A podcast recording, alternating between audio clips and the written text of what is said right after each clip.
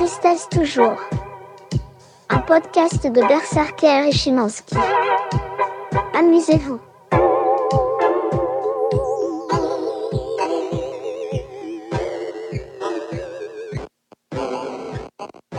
Schönen guten Tag, Herr Schimanski. Herr Berserker? Wie ist das Werteleben? Ja, muss ja, ne? Muss. Ja. Ja. Ich freue mich über den Frühling. Er ist endlich da im Februar. Ja, ich glaube aber, es wird nochmal kalt. Ja, das schon. Vor Aber allem, ich hatte gestern eine Mücke im Fenster. Ich dachte, ich raste aus. ist es soweit? Ja. Aber das ist, meine Hoffnung ist immer, das ist ja immer ähm, Klimawandel hin oder her. Dann hoffe ich in solchen Augenblicken, die Mücken wachen auf, denken, es ist Frühling und dann kommt jetzt nochmal im März so mal minus 10 Grad in Wien und dann sterben die alle nochmal. Ist eigentlich ziemlich brutal. Ja, aber bei Mücken bin ich auch wirklich nicht, also da äh, vergesse ich jede Genfer Konvention. Ich kann, dir, ich kann dir nur eine schöne Geschichte erzählen von einer Ameisenstraße, die in, in Bludenz in Vorarlberg besteht, weil mein guter Onkel ähm, Buddhist ist und ähm, jede Form von menschlichem und tierischem Leben äh, nicht, wie soll man sagen, also da, da, da, da fährt die, die, die, in dem Fall die Ameisenstraße drüber. Da wird nichts äh, äh, abgewandt und nichts weggemacht, sondern da gibt es eine Straße im Haus, wo Ameisen laufen.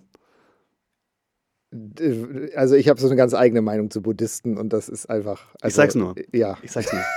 Aber ja, Da- das ist aber auch Österreich irgendwie. ist ne? Österreich. Jetzt Genau. sind wir nach drei Sekunden wieder dort. Aber ist ja wurscht. wir, wir haben eine tolle Sendung heute. Sendung. Sehr schöne äh, Sendung. Podcast. Äh, es ist ganz wunderbar. Wir sind in Staffel 2, habe ich jetzt einfach mal beschlossen, weil man muss das auch immer angeben bei diesen äh, Hostern, in welcher Staffel man ist. Und ich dachte, es ist eine gute Gelegenheit zu sagen, wir sind jetzt in Staffel 2.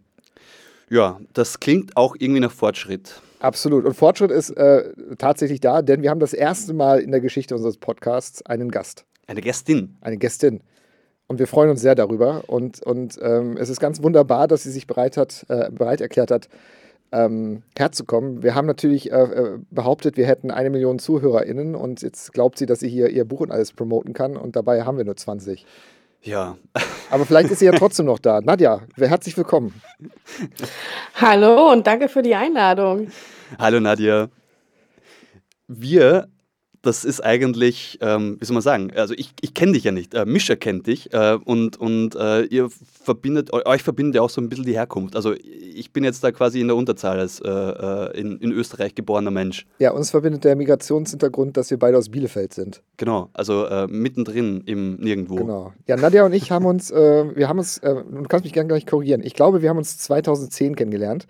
Du hast mich interviewt für ein kleines Buch, das ich damals rausgegeben habe. Und dann haben wir so ein sehr witziges Fotoshooting mit deiner Freundin gemacht und sind danach einfach in Kontakt geblieben, weil wir uns sympathisch waren.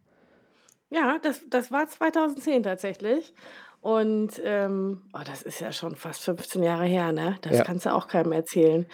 Ja, und das haben wir ja natürlich, äh, das Fotoshooting damals für diesen Artikel oder für diesen, für diesen Webmagazin-Beitrag, muss man sagen. Äh, das Fotoshooting haben wir auf der Sparrenburg gemacht, dem, Ja. ich glaube, äh, ein von drei Wahrzeichen Bielefelds.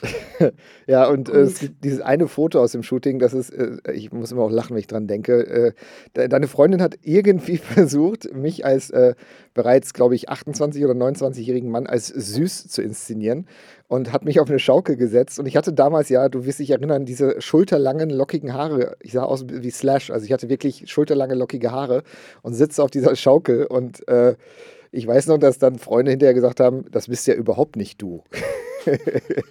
Aber es war ein Dann schönes hat sie Foto. dich sehr jugendlich fotografiert. Moment Ja. mal, kann man dieses Fotomaterial Auf noch gar keinen irgendwo Fall. Nein, sichten? nein. Also Nadja kennt diese Freundin auch nicht mehr und hätte gar keine Chance an dieses Fotomaterial Also ich kenne diese Freundin, Caro, sei gegrüßt, wenn du diesen Podcast hört. Und sie hat dich ja nochmal fotografiert. Ja.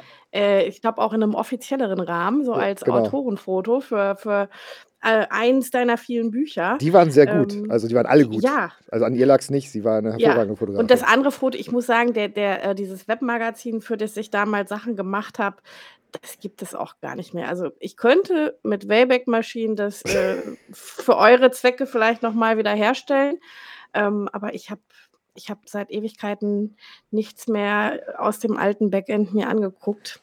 Aber das war ein sehr, ein sehr lustiger Tag und War ich war finde es, sehr ja. gut, dass wir danach immer in Kontakt geblieben sind. Das Total, äh, freut nein. mich bis heute. Ähm, geht mir genauso und äh, du bist auch wirklich äh, ein, ein, Mensch, den ich äh, sehr schätze, ähm, auch weil du immer wieder, ähm, du bist ja äh, öffentlich auch sehr tätig, egal ob es jetzt auf Twitter ist oder im Blog und äh, du mir auch immer ähm, mit dein, äh, deinen Einsichten oder beziehungsweise mit deinen Opinions Einsichten gibst, die, die mir dann oft neu sind und ich lerne immer viel. Und ähm, ja, und abgesehen davon äh, bist du auch einfach ein sehr witziger Mensch. Und deswegen freuen wir uns, dass du hier bist. Und vielleicht erzählst du ganz kurz, ähm, einmal äh, ganz kurz, wer, was du machst im Alltag und danach haben wir noch diesen ganz tollen Fragenkatalog vorbereitet, AK Freundebuch. Oh, wer bin ich, was mache ich? Ähm, ich versuche das mal schnell zu beantworten. Sonst ist es ich, immer andersrum, oder? Sonst stellt dich jemand vor. Das stimmt. Ja, ich, sag aber einfach jetzt mal drei, drei, vier tausend Sachen über mich. Ähm, ich wohne in Bielefeld ähm, schon sehr lange. Also ich bin mittlerweile quasi äh, eingebielefeldert. Äh, ich bin Soziologin, ich bin Autorin. Äh, ich habe ein Buch geschrieben, das dieses Jahr rausgekommen ist, Anti-Girlboss, den Kapitalismus vom Sofa aus bekämpfen. Ähm, ich habe aber auch noch einen ganz ähm, schönen Dayjob in Bielefeld in der Jugendberufshilfe. Und ich mache halt auch ganz viel anderen Quatsch noch, bisschen Radio, äh, ein bisschen Kolumnen schreiben. Ich habe schreibe eine Popkolumne bei Neues Deutschland. Ähm, ja, und bin überall und nirgends. Ähm, und heute mal bei euch. Und ich finde, das, das, das trifft sich ganz gut, auch mit den 20 äh, ZuhörerInnen. Das ist ungefähr so meine Marge, mit der ich immer arbeite. Perfekt. Deswegen finde ich, heute ist das ein, ähm, ein sehr schönes Aufnahmeevent, das wir hier zelebrieren. Nice. Und du bist ja vor allem auch äh, großer Musikfan, was für uns natürlich perfekt ist. Und deswegen äh, möchten wir uns heute ja auch ganz viel mit dir über Musik im Allgemeinen, aber auch im ganz im Speziellen später noch über das Thema Céline Dion unterhalten. Das Ach ist ja so, auch eine ja. Leidenschaft, die, die wir teilen. Und, und wir können dem jungen, meinem jungen Kollegen hier ein bisschen was über Céline Dion erzählen. Kann ich schon wieder was lernen heute? Ja. Teachable Moment. Ich sag's dir, wir sind in einem Alter, da, da ist einfach das Programm Keine Angst vor Cringe, beziehungsweise die Sehr gut. Ehrenrettung von wirklich guten MusikerInnen, ähm, die, die nicht ganz so gewürdigt sind, werden, wie sie es verdienen. Ja, das stimmt. Das stimmt. Das ist ja auch so ein Punkt, ich meine, wir gehen später noch ein, aber was ich letztens gedacht habe, ist so, Céline Dion gehörte zu der äh, Klasse MusikerInnen, von denen man dachte, so ähnlich wie auch Mariah Carey oder, oder Beyoncé, größer geht's eigentlich gar nicht als Weltstar und dann kommt einfach Taylor Swift. Äh, das finde ich, ist ja auch noch was, worüber wir mal reden können. Ist Taylor Swift schon größer als Céline Dion oder ist das die gleiche Liga? Das sind alles Themen, mit denen werden wir uns gleich noch beschäftigen. Uh, Fragen über Fragen. Ja. Aber, wo du gerade Fragen sagst, wir haben dir einen kleinen Fragenkatalog geschickt, weil ich finde immer, äh, ich fand immer das Freundebuch witzig in der Schule. Also nicht selber auszufüllen, das fand ich immer total fad. Aber es auszufüllen, äh, es zu lesen, fand ich immer total interessant. Und wir haben dir vorweg ein paar Fragen geschickt und ähm, äh, wenn dir das recht ist, Nadja, würde ich jetzt einfach die Fragen vorlesen und dann antwortest du einfach drauf. Sehr gern. Weil dann können äh, sowohl Chris als auch ich vielleicht Neues über dich lernen, aber auch natürlich unsere ZuhörerInnen. Die 20, die dazuhören. Ja, manchmal sind es 30, also das möchte ich schon noch sagen. Es sind auch manchmal wirklich 30, in der Spitze 50, aber ja, es, es, es geht voran. Nadja, wie heißt du? Nadja, Nadja cool. Scheadi. Ist das eigentlich ein Künstlername? Ähm, ähm, ich würde sagen, es ist ein Fantasiename, denn mein Vater hat diesen Nachnamen eingedeutscht. Ah, Ähm, spannend. Ende der 60er Jahre, nachdem er nach Deutschland gekommen ist. Und ich bin in dem Verständnis aufgewachsen, dass ich Sheadi heiße, aber natürlich spricht man diesen Namen anders aus. Ich kann es aber nicht, da ich niemals richtig Arabisch gelernt habe. Und deswegen ist das jetzt mein Name. Also es ist so ähm, ein versehentlicher ähm, Künstlername vielleicht. Super. Es ist ein Fantasiename, aber es ist mein Name. So bin ich groß geworden und so heiße ich und ich kenne es nicht anders und, Und ich kann auch es auch schön. nicht anders. Er klingt schön. Ja, es klingt schön, ne? Es klingt so. Also es hat mein Papa schon schlau gemacht. Der hat sich halt angehört, wie Leute hier so sprechen. Ja. Und hat dann auch eine Variante gewählt, die die relativ gut von der Hand geht, sage ich mal. Ja. Und das war schon, das machen aber, glaube ich, viele äh, MigrantInnen. Also, dass da doch ein bisschen, ich sage immer, das ist ein bisschen wie bei der, bei der Hollywood-Schauspielerin Diane Kruger. Ja, ja, ja, okay, verstehe. Das, Mhm. das, das Phänomen für Deutschland quasi. Okay, ja, das ist eine Schön. super Erklärung. Siehst du, du hast Shehadi gewählt, äh, Schimanski hat Schimanski gewählt. So Nicht ist die es. beste Wahl, um ehrlich zu sein. Du möchtest heute sicherlich einfach Nadja genannt werden, ne? Oder, äh, Sehr gern. oder Ja, hast du irgendwas bitte. anderes dir ausgesucht? Äh, Gertrud oder Nein, äh, Nadja passt. passt schon. Gut. Da Oh. fühle ich mich wohl mit. super. Und Pronomen, ist dir das äh, wichtig? Äh, da bin ich ganz stumpf bei Sie. Perfekt. Ihr, äh, so könnt ihr mich ansprechen. Das finde ich prima. Schön. Ähm, du kommst, das haben wir schon gerade äh, schon mal festgestellt, du kommst aus Bielefeld. Äh, wohnst du dort auch noch? Also, ich wohne in Bielefeld, ich komme aber aus Reda-Wiedenbrück. Ich habe äh, ja im. Fragebogen beantwortet korrekterweise, da komme ich her aus Ostwestfalen, da wohne ich in Ostwestfalen, weil ich finde, das ist hier alles so, so eine Suppe. Also äh, für die Leute, die nicht wissen, wo Reda-Wiedenbrück oder Bielefeld ist, es ist äh, in der Nähe von, ähm, ist ein bisschen wie ja, wo Mödling sind hier. wir? In diesem Dreieck Dortmund, Münster, Osnabrück, Ja. da irgendwo angesiedelt. Und ähm, ich komme aus einer kleineren Stadt, die, die nicht super bekannt ist. Aber ich bin immer mein ganzes Leben schon in Ostwestfalen gewesen und habe das auch nie verlassen. Also ich bin dann irgendwann nach Bielefeld zum Studieren und bin dann für immer hier geblieben. Und, und äh, das ist schon Ruhrpott, oder? Also das Ah, ist um Gottes so, Willen. Nein, nicht? Noch, noch, aber fast, fast. Also wie fast. Auf dem Weg um dahin. Gottes Willen. Also es ist nicht der Ruhrpott, äh, es ist nicht das Münster, es ist Ostwestfalen-Lippe. Ja. So. Also das äh, trifft es, glaube ich, äh, auf den Kopf und das ist wirklich Genau. hier auch so eine etwas speziellere Gegend. Ja, Wenn man hier geboren, aufgewachsen ist und so weiter, ich glaube, dann, dann geht es sehr gut.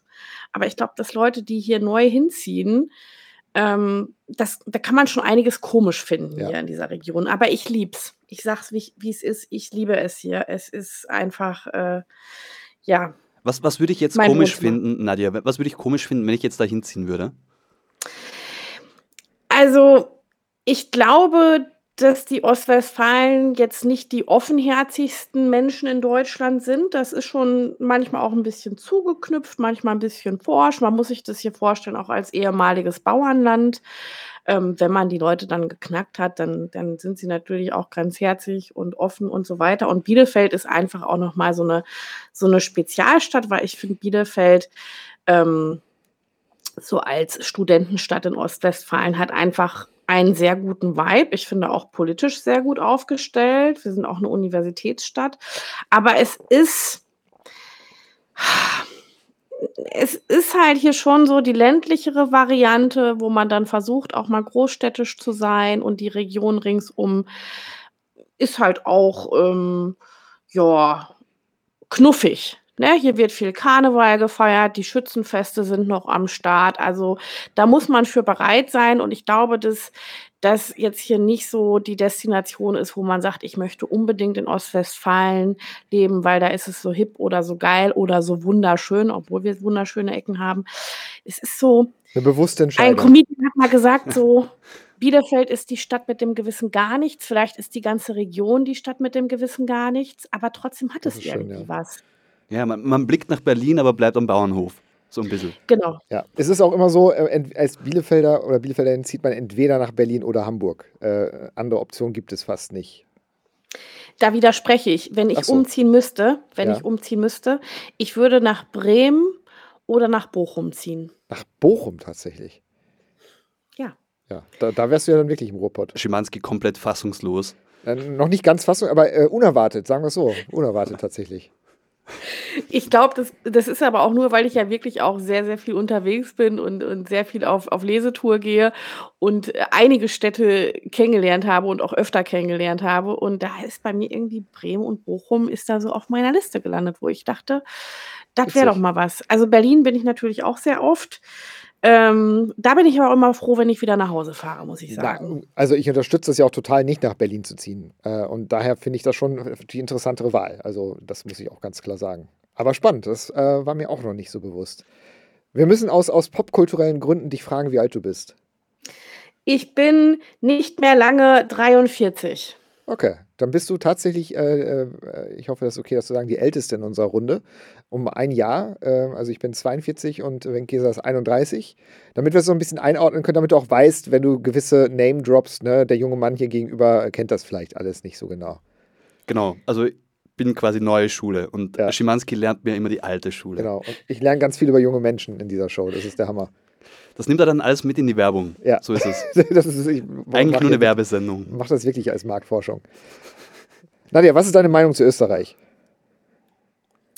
Oh, da musste ich überlegen. Meine, meine, also ich finde ja, Österreich ist so, so, äh, so ein bisschen so ein Deutschland-Zwilling. Äh, aber in schöner, kann man das sagen? Also in, in irgendwie, ja, wenn man, willst, wenn man aus Deutschland nach Österreich fährt, da, Mhm. dann ist irgendwie alles besser.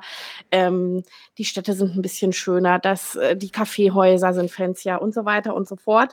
Und ähm, ja, äh, eigentlich gut, ne? Also so vom, vom Kulturegoismus und wenn ich dann selber mal in Wien bin und so, dann finde ich das da immer ähm, auch ganz, ganz äh, mauschelig und schön.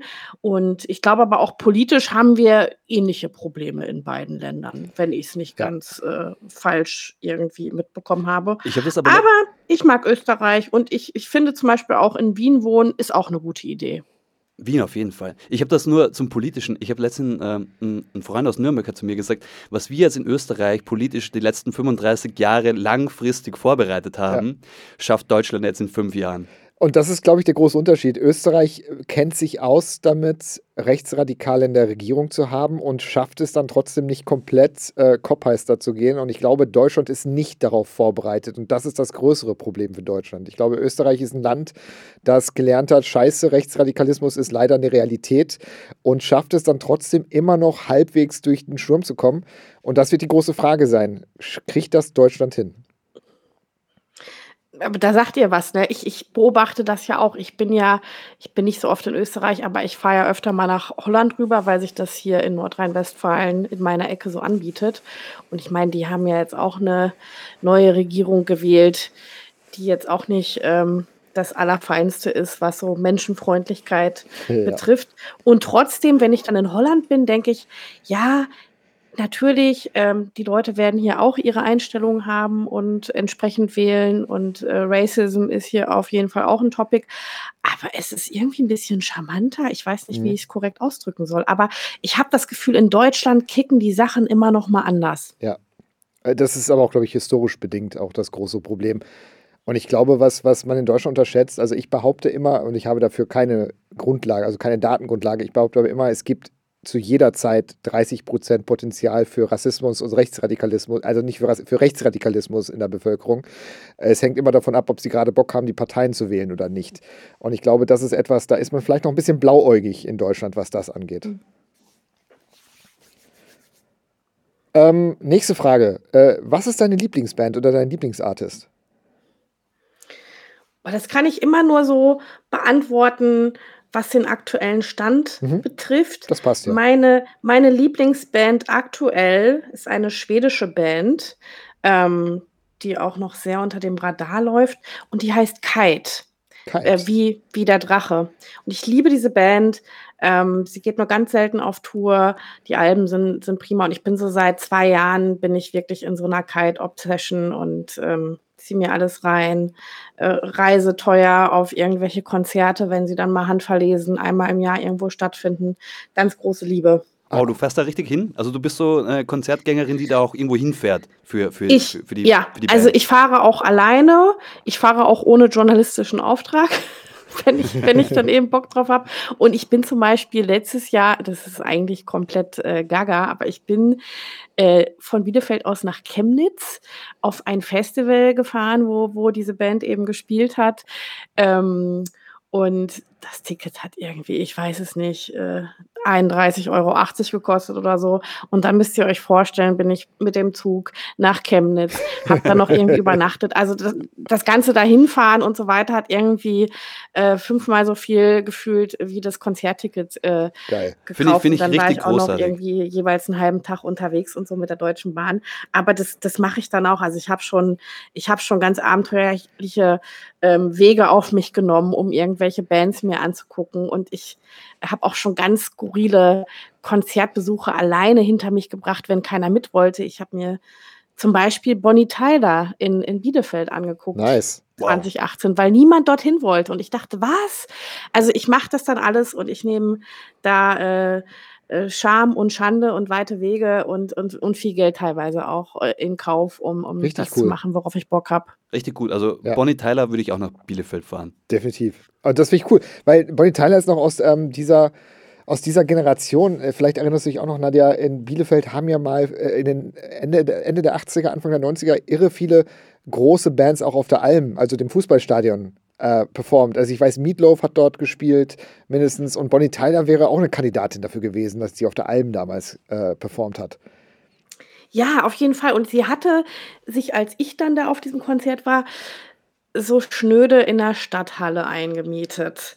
Und äh, ich erinnere aber auch noch die Zeiten, wo hier, was weiß ich, äh, äh, Aerosmith aufgetreten ja. sind und sowas alles. Und das, die Zeiten sind natürlich vorbei. Ne? Also, äh, also für Aerosmith oder für Bielefeld, meinst du?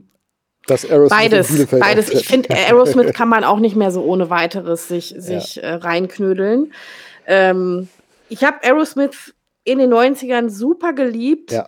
Das ist aber eine Band, ja, da, da kann ich bestimmt mit einigen Tracks immer noch irgendwie bonden und connecten, aber ich finde viel auch an der, an der, an der, an der Bandgeschichte und an Steven Tyler auch einfach da sind äh, Sachen rausgekommen. So cringe mittlerweile, dass ich da auch nicht mehr so Bock drauf ja. habe. Also wenn ich jetzt irgendwo auf dem Festival bin und da spielt Aerosmith, dann würde ich mich natürlich da irgendwo mit dem Bier hinstellen. Aber da müsste ich jetzt nicht mutwillig hinfahren. Aber ich finde das super, äh, du beschreibst das so schön, diese Ambiguitätstoleranz. Ne? Also ähm, kritisches, kritisches Phantom, ohne radikal zu sein, ich glaube, das ist schon äh, der gesunde Mittelweg. Ich, ich mag das. Ja, und ich finde ja auch, ähm, also ich habe ich hab auch wirklich KünstlerInnen schon, schon innerlich gecancelt und, und manchmal geht das auch sehr gut, wenn ich, wenn ich denke, oh, da, da habe ich jetzt irgendwie nicht mehr so Bock mhm. drauf. Mhm. Bei Ryan Adams ist mir das sehr gut äh, gelungen, ja. zum Beispiel. Da habe ich überhaupt gar kein Bedürfnis mehr, den zu holen und das war, den zu hören. Und das war mal eine ganz wichtige Musikgröße in meinem Leben. Aber bei manchen Tracks äh, oder Bands, wo ich heute andere Einstellungen dazu habe, denke ich auch, naja, aber meine Neurologie ist irgendwie auch so ein bisschen konditioniert darauf, dass dann doch irgendwas bei mir angeht, wenn ich dann ein gewisses Lied höre oder ich habe Erinnerungen oder oder. Ja. Und deswegen halte ich das dann auch manchmal aus und bin dann so, ich mag es trotzdem. Madonna zum Beispiel hat ja auch schon ganz viel Cringe-Kram gemacht in ihrer Karriere das stimmt, und ja. äh, privat und so, ne? Aber ich find, so und das ist aber so eine Künstlerin, der verzeihe ich alles und bin einfach so, das ist meine musikalische Mutter. Das war so die erste Musik, die ich mit acht gehört habe. Da komme ich auch nicht raus. Also da da bin ich einfach immer dabei. Aber ich finde so zwischen Cringe und Canceln ist nochmal irgendwie so ein, so ein Unterschied, oder? Also ich meine, also Cringe das, das, das kann ich mir irgendwie einreden lassen, aber das, das Canceln, das hat ja einen Grund meistens. Also so, äh, wenn da irgendwie, keine Ahnung, Ryan Adams irgendwie äh, Scheiße macht, dann ähm, kann man das halt auch nicht mehr so ganz äh, appreciaten. Ich weiß halt, die, die Erinnerung ist da, aber äh, ah, ist schwierig, oder? Also, es, ist, es ist schwierig. Es ist ich habe jetzt ist, also ist auf jeden Fall Cancel und Cringe, da liegen, da liegen Welten dazwischen. Und ähm, ich habe auch das Glück gehabt, glaube ich, dass äh, also wenn wir jetzt sagen, da sind jetzt Künstler in den letzten Jahren gecancelt worden. Also ich meine, äh, Ryan Adams ist jetzt auch nicht komplett gecancelt. Nein, ne? der, nein. der nimmt ja noch da auf und veröffentlicht irgendwie, ich glaube, im Selbstverlag, ich weiß es nicht, aber der ist jetzt nicht so gecancelt wie, wie ein R. Kelly oder sowas. Ja. Ne? So. Ähm, aber ich habe auch Glück gehabt, dass äh, bisher die Bands, die mir so richtig, richtig, richtig viel bedeuten, äh, dass es da nichts gab, wo man sagen muss, du musst jetzt gecancelt werden. Und ja. ich, ich habe auch immer das Gefühl, dass ich denke, hoffentlich, hoffentlich nimmt mir dies, das, jenes niemand weg. Hoffentlich haben die keine Scheiße gebaut. Ja. Da sprichst du was an, ja. Ja, nee, ja. voll. Und ich, und ich finde auch, also äh, ich finde auch oft, äh, es, es gibt so einen ganz furchtbaren Subreddit, Faux Moi heißt der. Das sind so Menschen, die, äh, deren einziger Lebensinhalt darin besteht, Celebrities äh, zu beobachten und darüber zu reden. Und ich, ist ja, ist ja ist ein Hobby, können sie machen, aber ich mag es einfach nicht. Mhm. Und da ist das Thema natürlich auch ein riesengroßes Ding. Und ich finde, da fehlt dann ganz oft die, so eine gewisse, ähm, äh, so ein Fingerspitzengefühl, denn äh, nicht nur zwischen Cringe und Canceln ist ein äh, Unterschied. Ich meine jetzt eigentlich eher canceln im Persönlichen, ob ich selber das noch hören möchte oder nicht.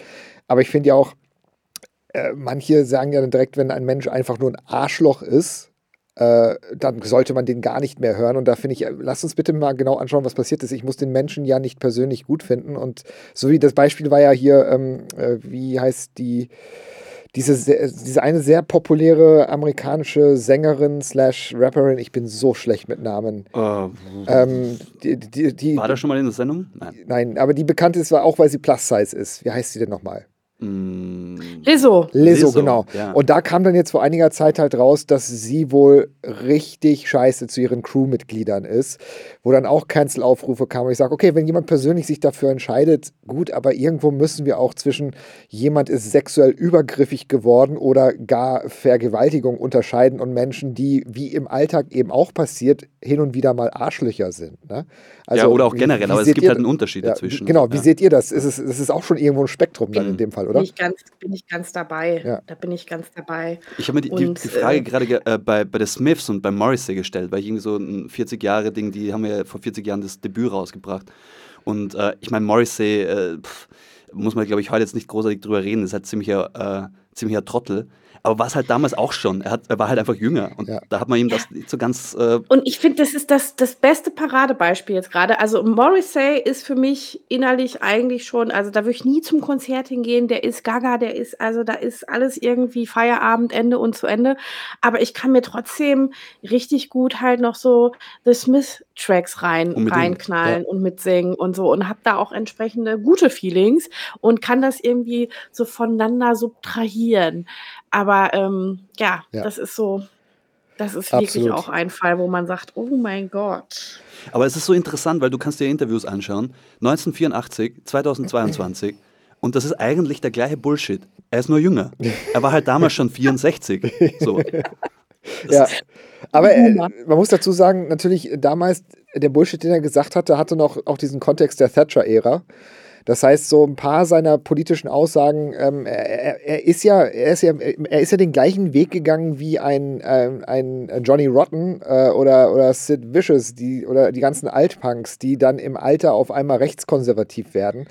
Ähm, diese Haltung, diese Anti-Haltung, ich sehe das auch bei Weiß zum Beispiel, meinem alten Arbeitgeber. Ne? Ähm, äh, Weiß hat ein, einige Rechtskonservative bis hin zu Rechtspopulisten hervorgebracht, weil Counterculture immer das Potenzial hat, dass du auf einmal einfach die Seiten wechselst. Guck dir Horst, Horst Mahler an, Mitglied der RAF und ist jetzt einer der schlimmsten Neonazis in die Bundesrepublik je gesehen hat. Also ich glaube, das Counterculture-Ding ist einfach da auch ein Katalysator, der dafür sorgen kann, dass du dann irgendwann im Alter äh, deppert wirst. Na, und ich denke auch bei, bei so einem Morrissey, ähm, also ich meine, das ist ja auch äh, ein, ein Mann mit, mit Geld und immer noch Ansehen. Also da ist ja auch dann, wenn man in eine gewisse Elite dann reingehört, dann kann sich natürlich auch die Weltmeinung entsprechend ähm, auf Besitzstandswahrung und eigenen Egoismus und äh, auch so die, die depperte eigene Esoterik, wo es dann nur noch um eingeht und man alles andere gar nicht mehr wahrnimmt. Und ich glaube, Ja. das ist halt auch noch mal so ein Ding, ne? Dass, äh, dass dann, da, also gerade so Rich People, die keine Bodenhaftung mehr haben ähm, und, und auch natürlich in ihrem Star-Sein dann auch immer auf so einem Podest sind. Ich glaube, das hat auch voll viel Potenzial, um anfangen, um damit anzufangen, Scheiße zu labern Voll. und zu glauben. Was ist dein Lieblingsfilm und was ist dein Hassfilm? Ähm, mein Lieblingsfilm ist Hexen, Hexen. Und zwar äh, die 90er-Variante mit Angelica Houston. Und äh, Hassfilm war total schwer. Ich habe jetzt mal geschrieben äh, auf meinen Fragebogen, den ich ja vor mir liegen habe, Donnie Darko, weil das ein Film ist, der mich, äh, als ich ihn irgendwann wiedergesehen habe, komplett enttäuscht habe. Aber es gibt mit Sicherheit andere, andere Hassfilme, die viel schlimmer sind als Aber da. gute Wahl. finde Donnie Darko ist mein großer Enttäuschungsfilm. Na, So. voll. Ich finde das eine gute Wahl. Donnie Darko ist auch, glaube ich, so eine dieser völlig überschätzten Filme. Komplett. Wenn man sich auch Komplett. anguckt, was der Regisseur danach gemacht hat, ich glaube, der hat einen der, der schlimmsten Filme der, Musik, äh, der Filmgeschichte mit Southland Tales oder wie der hieß, gedreht. Äh, kompletter Mess, dass echt alle in Hollywood gesagt haben, deine Karriere ist suspended, sorry. Also, das, das war's. Ja, krass, aber schöne Wahl. Hexen, Wahl. Hexen. Darüber haben wir noch nie Hexen, gesprochen. Musst du dir Hexen. anschauen, ist ein guter Film tatsächlich. Ist ein sehr guter Film. Ah, Kinderbuch von Roald Dahl, wahrscheinlich auch problematisch, aber der Film ist einfach. Da gibt es jetzt auch eine, eine neue Version von mit Anne Hathaway, ist auch völlig in Ordnung, aber äh, der Original, ich weiß nicht, End 80er, Anfang 90er Hexen, Hexen, das ist einfach ein, das ist einfach äh, klasse. Das kann man sich immer wieder reintrichtern. Sehr cool. Sehr gut, ist notiert. Was ist dein Lieblingsalbum? Ähm, Kite live at the Royal Opera. Wir müssen Kite hören, Christian. Ja, Ja, was, ihr müsst wer oder Kite was ist Und Kite? Also, alternativ habe ich dann nochmal überlegt und muss ehrlicherweise sagen, ich glaube, Madonna The Immaculate Collection ist eigentlich ein Best-of, aber eigentlich zählt es auch als Album. Ähm, das ist so mein All-Time-Favorite, was immer wieder durchgeht bei mir. Aber Ja, bitte ich- hört Kite, bitte Ja, tut es machen einfach. wir auf jeden Fall. Und was Madonna betrifft, ich meine, müssen wir nicht drüber reden, das ist eine Ikone, egal was jetzt in den letzten Jahren passiert ist. Aber ihr, ihr, ihr Werk, sagen wir es mal so, ihr Werk ist etwas, ich glaube, das, das wird ewig Bestand haben. Für immer. Ja, Es, Ja. ist, es ist für mich auf einem, auf einem, auf einem Podest mit Celine Dion. Kann man so sagen, ja, was das Werk angeht. Vielleicht, äh, ich glaube sogar noch, vielleicht das Gesamtwerk ist wahrscheinlich noch etwas ikonischer im Sinne von dem, dem Impact, den es in der Popmusik hatte, höher als Celine Dion, aber, aber definitiv, was, was, was die Person angeht, der Artist, ja, das ist eine Stufe, denke ich auch. Was ist, äh, ähm, hast du einen Lieblingssong? Das Ja. kann auch ein aktueller Lieblingssong sein, Und nicht? sag jetzt nicht Ähm, Kite. Ähm, also mein All-Time-Lieblingssong ist Live to Tell von Madonna. Das äh, Okay. muss ich ganz ehrlich sagen. Ich glaube, den habe ich auch in meinem Leben am allermeisten gehört äh, bisher. Ähm, und aktueller Lieblingssong. Oh. Also muss nicht, ich äh, meinte nur, falls es einfacher ist, einen aktuellen Lieblingssong zu haben, dann. Also ich sage euch, was ich jetzt im, im, im Januar viel gehört habe. Im Januar bin ich tatsächlich in diesem Saltburn-Soundtrack untergegangen. Ah, hier, Rent von Pet Shop Boys, ne? Ja, Rand, Pet Shop Ja, Boys, super. Murder on the Dance Floor. Mhm. Ähm, von Sophie Alex Baxter, die mich übrigens irgendwann mal im Lockdown in ihrer Story äh, bei Instagram repostet hat. Nee. Ja, so famous bin ich. Wow, okay. Ähm, und auch da war auf dem Soundtrack sind so ein paar geile Perlen drauf, auch so ein paar, die ich schon komplett vergessen hatte. Hier Tomcraft und so. Also das, das habe ich rauf und runter gehört im Januar. Ich habe ihn noch nicht geguckt, weil das ist so ein Film ist, dachte ich mir, da warte ich, äh, bis äh, meine Freundin und ich ähm, äh, wieder beieinander sind. Das ist, glaube ich, sowas, was uns zusammengefallen könnte.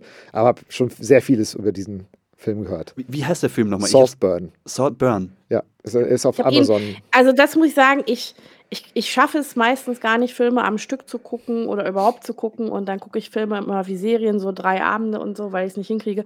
Und ich habe diesen Film jetzt dreimal geguckt Schön. am Stück. Sehr und ich schön. weiß aber auch nicht warum. Also viele sind ja so, oh Gott, der Film ist total äh, shocking und da sind so, so Szenen, die sind irgendwie so, äh, ähm, und ich weiß auch nicht, ich weiß nicht so genau, was mich da so abholt bei diesem Film, aber der hat irgendwas mit mir gemacht und ich glaube, so geht es vielen. Wow, okay, Sehr also cool. schon wieder was notiert. Ja. Muss ich mal anschauen. Weil ich habe in letzter Zeit auch viele Filme gesehen, aber Saltburn ist an mir vorbeigegangen. Ist halt, das ist, äh, das sind halt so Filme, die dann nur noch auf der Streaming-Plattform laufen, aber halt äh, die Qualität sehr guter Kinofilme haben.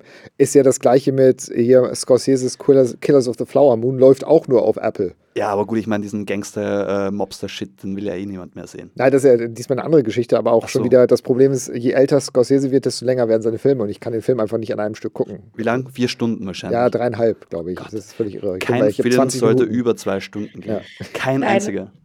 Und äh, ich bin schon bei 90 Minuten Film. Das ist für mich eine Serie, drei Folgen, a Ja. 30 Minuten. Bei anders schaffe ich das nicht. Also und noch nicht Voll. mal, noch nicht mal, weil ich so viel arbeite oder so beschäftigt bin, weil ich mir auch ganz oft stundenlang einfach nur am, am Handy und am Scrollen das Gehirn frittiere.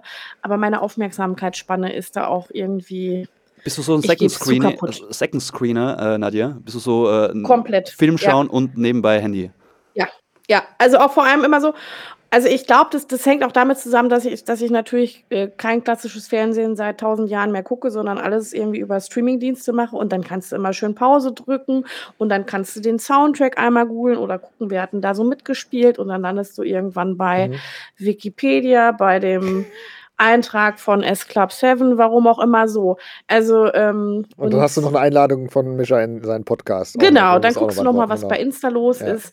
Ja, also ich meine, klar, ich schaffe das auch. Also wenn mich was wirklich packt, dann schaffe ich das auch mal 90 Minuten, aber ich bin da auch, Aber irgendwann äh, hat man das öfter schon mal noch so. Pause drücke Ja. oder schlafen gehe und Ja. am nächsten Tag weiter gucke. Und, äh, um das kurz abzuschließen, das Ding, auf Amazon gibt es eine eigene Kategorie Filme unter 90 Minuten. Ich liebe das. Das ist super. Ist natürlich eine Menge Schrott ich- dabei, weil es. Das höre ich zum ersten Mal, das wird mein Leben Ja, changen. musst du dir angucken. Ist aber auch viel, äh, viel so 80er Actionfilme einfach. Da wusste man noch, wir brauchen nur 85 Minuten, um diese Geschichte zu erzählen. Wir haben auch nicht das Geld für mehr. Also es ist eine coole Geil. Kategorie. Ja. Du, äh, ich glaube, eine der wichtigsten Fragen. Äh, äh, hast du einen Lieblings-DJ Bobo-Song? ja. Ähm, mein Lieblings-DJ Bobo-Song ist Somebody Dance With Me. Nice, ja. Da gibt es eine Anekdote dazu, der kam ja, ich weiß nicht, 93 wahrscheinlich raus, ne? Und Äh, ja. äh, da war ich 13 und habe gerade so zwei Jahre vorher angefangen, irgendwie mir so, so CDs und Maxi-CDs und so zu kaufen. Und die, äh, die Informationsmöglichkeiten waren ja sehr begrenzt. Und ich weiß, ich habe diesen DJ Bobo-Song gehört. Ich habe damals schon verstanden, mh, DJ Bobo, das ist cringe, aber irgendwie fand ich diesen Song so geil. Und ich habe beschlossen, ich brauche irgendwie dieses Lied trotzdem auf, auf, auf Maxi-CD und werde es mir heimlich kaufen, weil ähm, äh, ich will's. Und dann habe ich, den, hab ich den Fehlkauf meines Lebens gemacht und habe Keep on Dancing Aha. gekauft. Also, weil in dem Plattenladen, wo ich immer hin war, da konnte man auch nicht so richtig Probe hören. War das Gemini ich, noch? ich, ich wusste, es ist ein Lied von DJ Bobo und irgendwas mit, äh, mit Dance und so. Und dann, als ich die gekauft habe, war ich noch so, oh, ob das so richtig ist, Keep on Dancing. Hm. Aber ich, ich hab, war so delusional und habe einfach gehofft, wenn ich zu Hause diese Maxi-Single in den CD-Player haue, dann ist das Somebody Dance With Me und so war es leider nicht. Ah, das ist mein tragisch. DJ Bobo-Trauma. Hast du, äh, hast du damals, ähm, kanntest, kennst du noch oder kanntest du noch Gemini in der Bahnhofstraße, in der oberen Bahnhofstraße? Das ist dann irgendwann was anderes geworden. Oder warst du bei Karstadt unten im Keller, um CDs zu kaufen? Ich war tatsächlich äh, in, äh, in einer komplett anderen Stadt, weil Ach meine so. Eltern mit uns auch in OWL ein bisschen Ah, äh, okay. rumgezogen sind. Aber ich kann sagen, wir haben in der Zeit in Geseke gewohnt. Also das ist eine Stadt, die, die man auch nicht kennt, wenn man aus Ostwestfalen ist wahrscheinlich. Ja. Und da gab es so einen ganz äh, kuddeligen äh, CD-Laden und ich glaube, die haben auch nur CDs verkauft. Die hatten gar keine Ahnung von Musik, aber die waren so, irgendjemand in dieser Stadt muss ja CDs verkaufen. Und das war immer so meine Anlaufstelle. Und ich habe da ganz merkwürdige Verzweiflungskäufe auch gemacht. Also das war auch wirklich, war dieses Die Apotheke klassische- Regal für CDs. klassische angehende Teenagerkind oder auch später Teenager. Ich habe mein Taschengeld genommen, ich bin in den Plattenladen, ich habe versucht, irgendwas zu kaufen und wenn das, was nicht da war, was ich wollte, wenn das nicht da war, dann habe ich irgend, irgendwas anderes geholt. Also ich Cool. hatte so eine, so eine klassische CD-Kaufsucht. Die hat mir viele Perlen beschert, aber auch echt so ein paar Fehltritte, muss ich sagen. Aber das ist ja das Schöne an der Sache. Eben die, diese ganzen Fehltritte müssen auch sein, um dann die Perlen zu haben. Ja. Also ich, deshalb gehe ich auch nicht mehr in Plattenläden, weil ich habe dieses, dieses Problem des Fehltritts, ich, ich kaufe es dann nicht mehr, aber ich habe dann ein schlechtes Gewissen und kaufe dann trotzdem was. Mhm. Einfach so aus Ja. dem schlechten Gewissen heraus, dass ich da wieder rausgehe. Ich will nicht dieser Schnösel sein, der da reingeht, sich durch alle Platten durcharbeitet und dann sagt so, na, da war jetzt heute nichts für mich dabei. Ja. So, und dann kauft man halt irgendwas. Und dann vielleicht sind sogar zwei oder drei und schon wieder sind 100 Euro weg. Ja. Und Das, hab ich, das, das, ja, ja, ja, aber, aber ja. neurotisch. Ich, ich freue mich ja über deine DJ Bobo-Wahl, weil ähm, äh, DJ Bobo ist für mich, ich habe in letzter Zeit, ähm, ich höre fast äh, seit einem halben Jahr nur noch 90er wieder. Ich, ich komme jetzt in einem Alter, wo mir die neue Musik einfach sehr oft einfach nicht gefällt und dann höre ich einfach äh, meine Oldies und das sind halt 90er. Und ich muss schon sagen, DJ Bobo ist einer der Acts aus den frühen 90ern, der erstaunlicherweise besser gealtert ist, als man denken würde. Ähm, das war wirklich guter Eurodance. Also äh, der, das Geile bei DJ Bobo ist, ich nehme ihm das komplett ab, dass er das ernst gemeint hat. Ich glaube nicht, dass es ironisch war. Ich glaube, der hat komplett dran geglaubt. Er fand das richtig gut, was er daraus gemacht hat. Und das respektiere ich einfach. Und ich finde ja, so- also Eurodance ist ja meine, meine Leib- und Ja, Magen-Ära bitte. sozusagen. Ich Unbedingt. liebe Eurodance und ich finde, dass wir ähm, in der musikalischen Rezeption dieser Zeit auch nochmal ganz viele Schritte machen müssen, um das zu würdigen und auch äh, respektvoll aufzuarbeiten, wie großartig diese Ära einfach war. Und ähm, DJ Bobo, ich stimme dir voll zu. Also das war ja jemand in dieser Eurodance-Bubble, der schon in dieser Bubble, die sowieso nicht cool war, damals schon, äh, noch uncooler war. Das stimmt. Und wenn ich mir das heute angucke, denke ich, der ist da so souverän bis heute drin aufgegangen. Äh, der füllt seine Rolle gut aus. Ich glaube, das ist ein mega sympathischer Kerl. Ist das er. ist ein Das ist- cooler Geschäftsmann, Ja. ein geiler Entertainer. Und eigentlich, äh, ich würde gern zurückreisen ins Jahr 1993, als ich heimlich diese DJ Bobo-Single gekauft habe, weil ich dachte, das darf kein Mensch wissen, dass ich hier sowas habe, weil das waren ja auch noch so die Grunge-Zeiten und so. ja, ja, Und ich würde sagen, hast du richtig gemacht, das ist ein guter Mann. total. Das ist, äh, Super. das ist ein geiler Entertainer und äh, man redet bis heute über die Songs in, äh, in Podcasts, die 20 Wie diesen ZuhörerInnen hier. haben. Nein, Genau. aber der füllt ja auch immer noch die Hallen, der Ja. Mann. Ne? Den sollte man vielleicht mal einladen. Ja, vielleicht hat er Bock, in unseren Podcast zu kommen.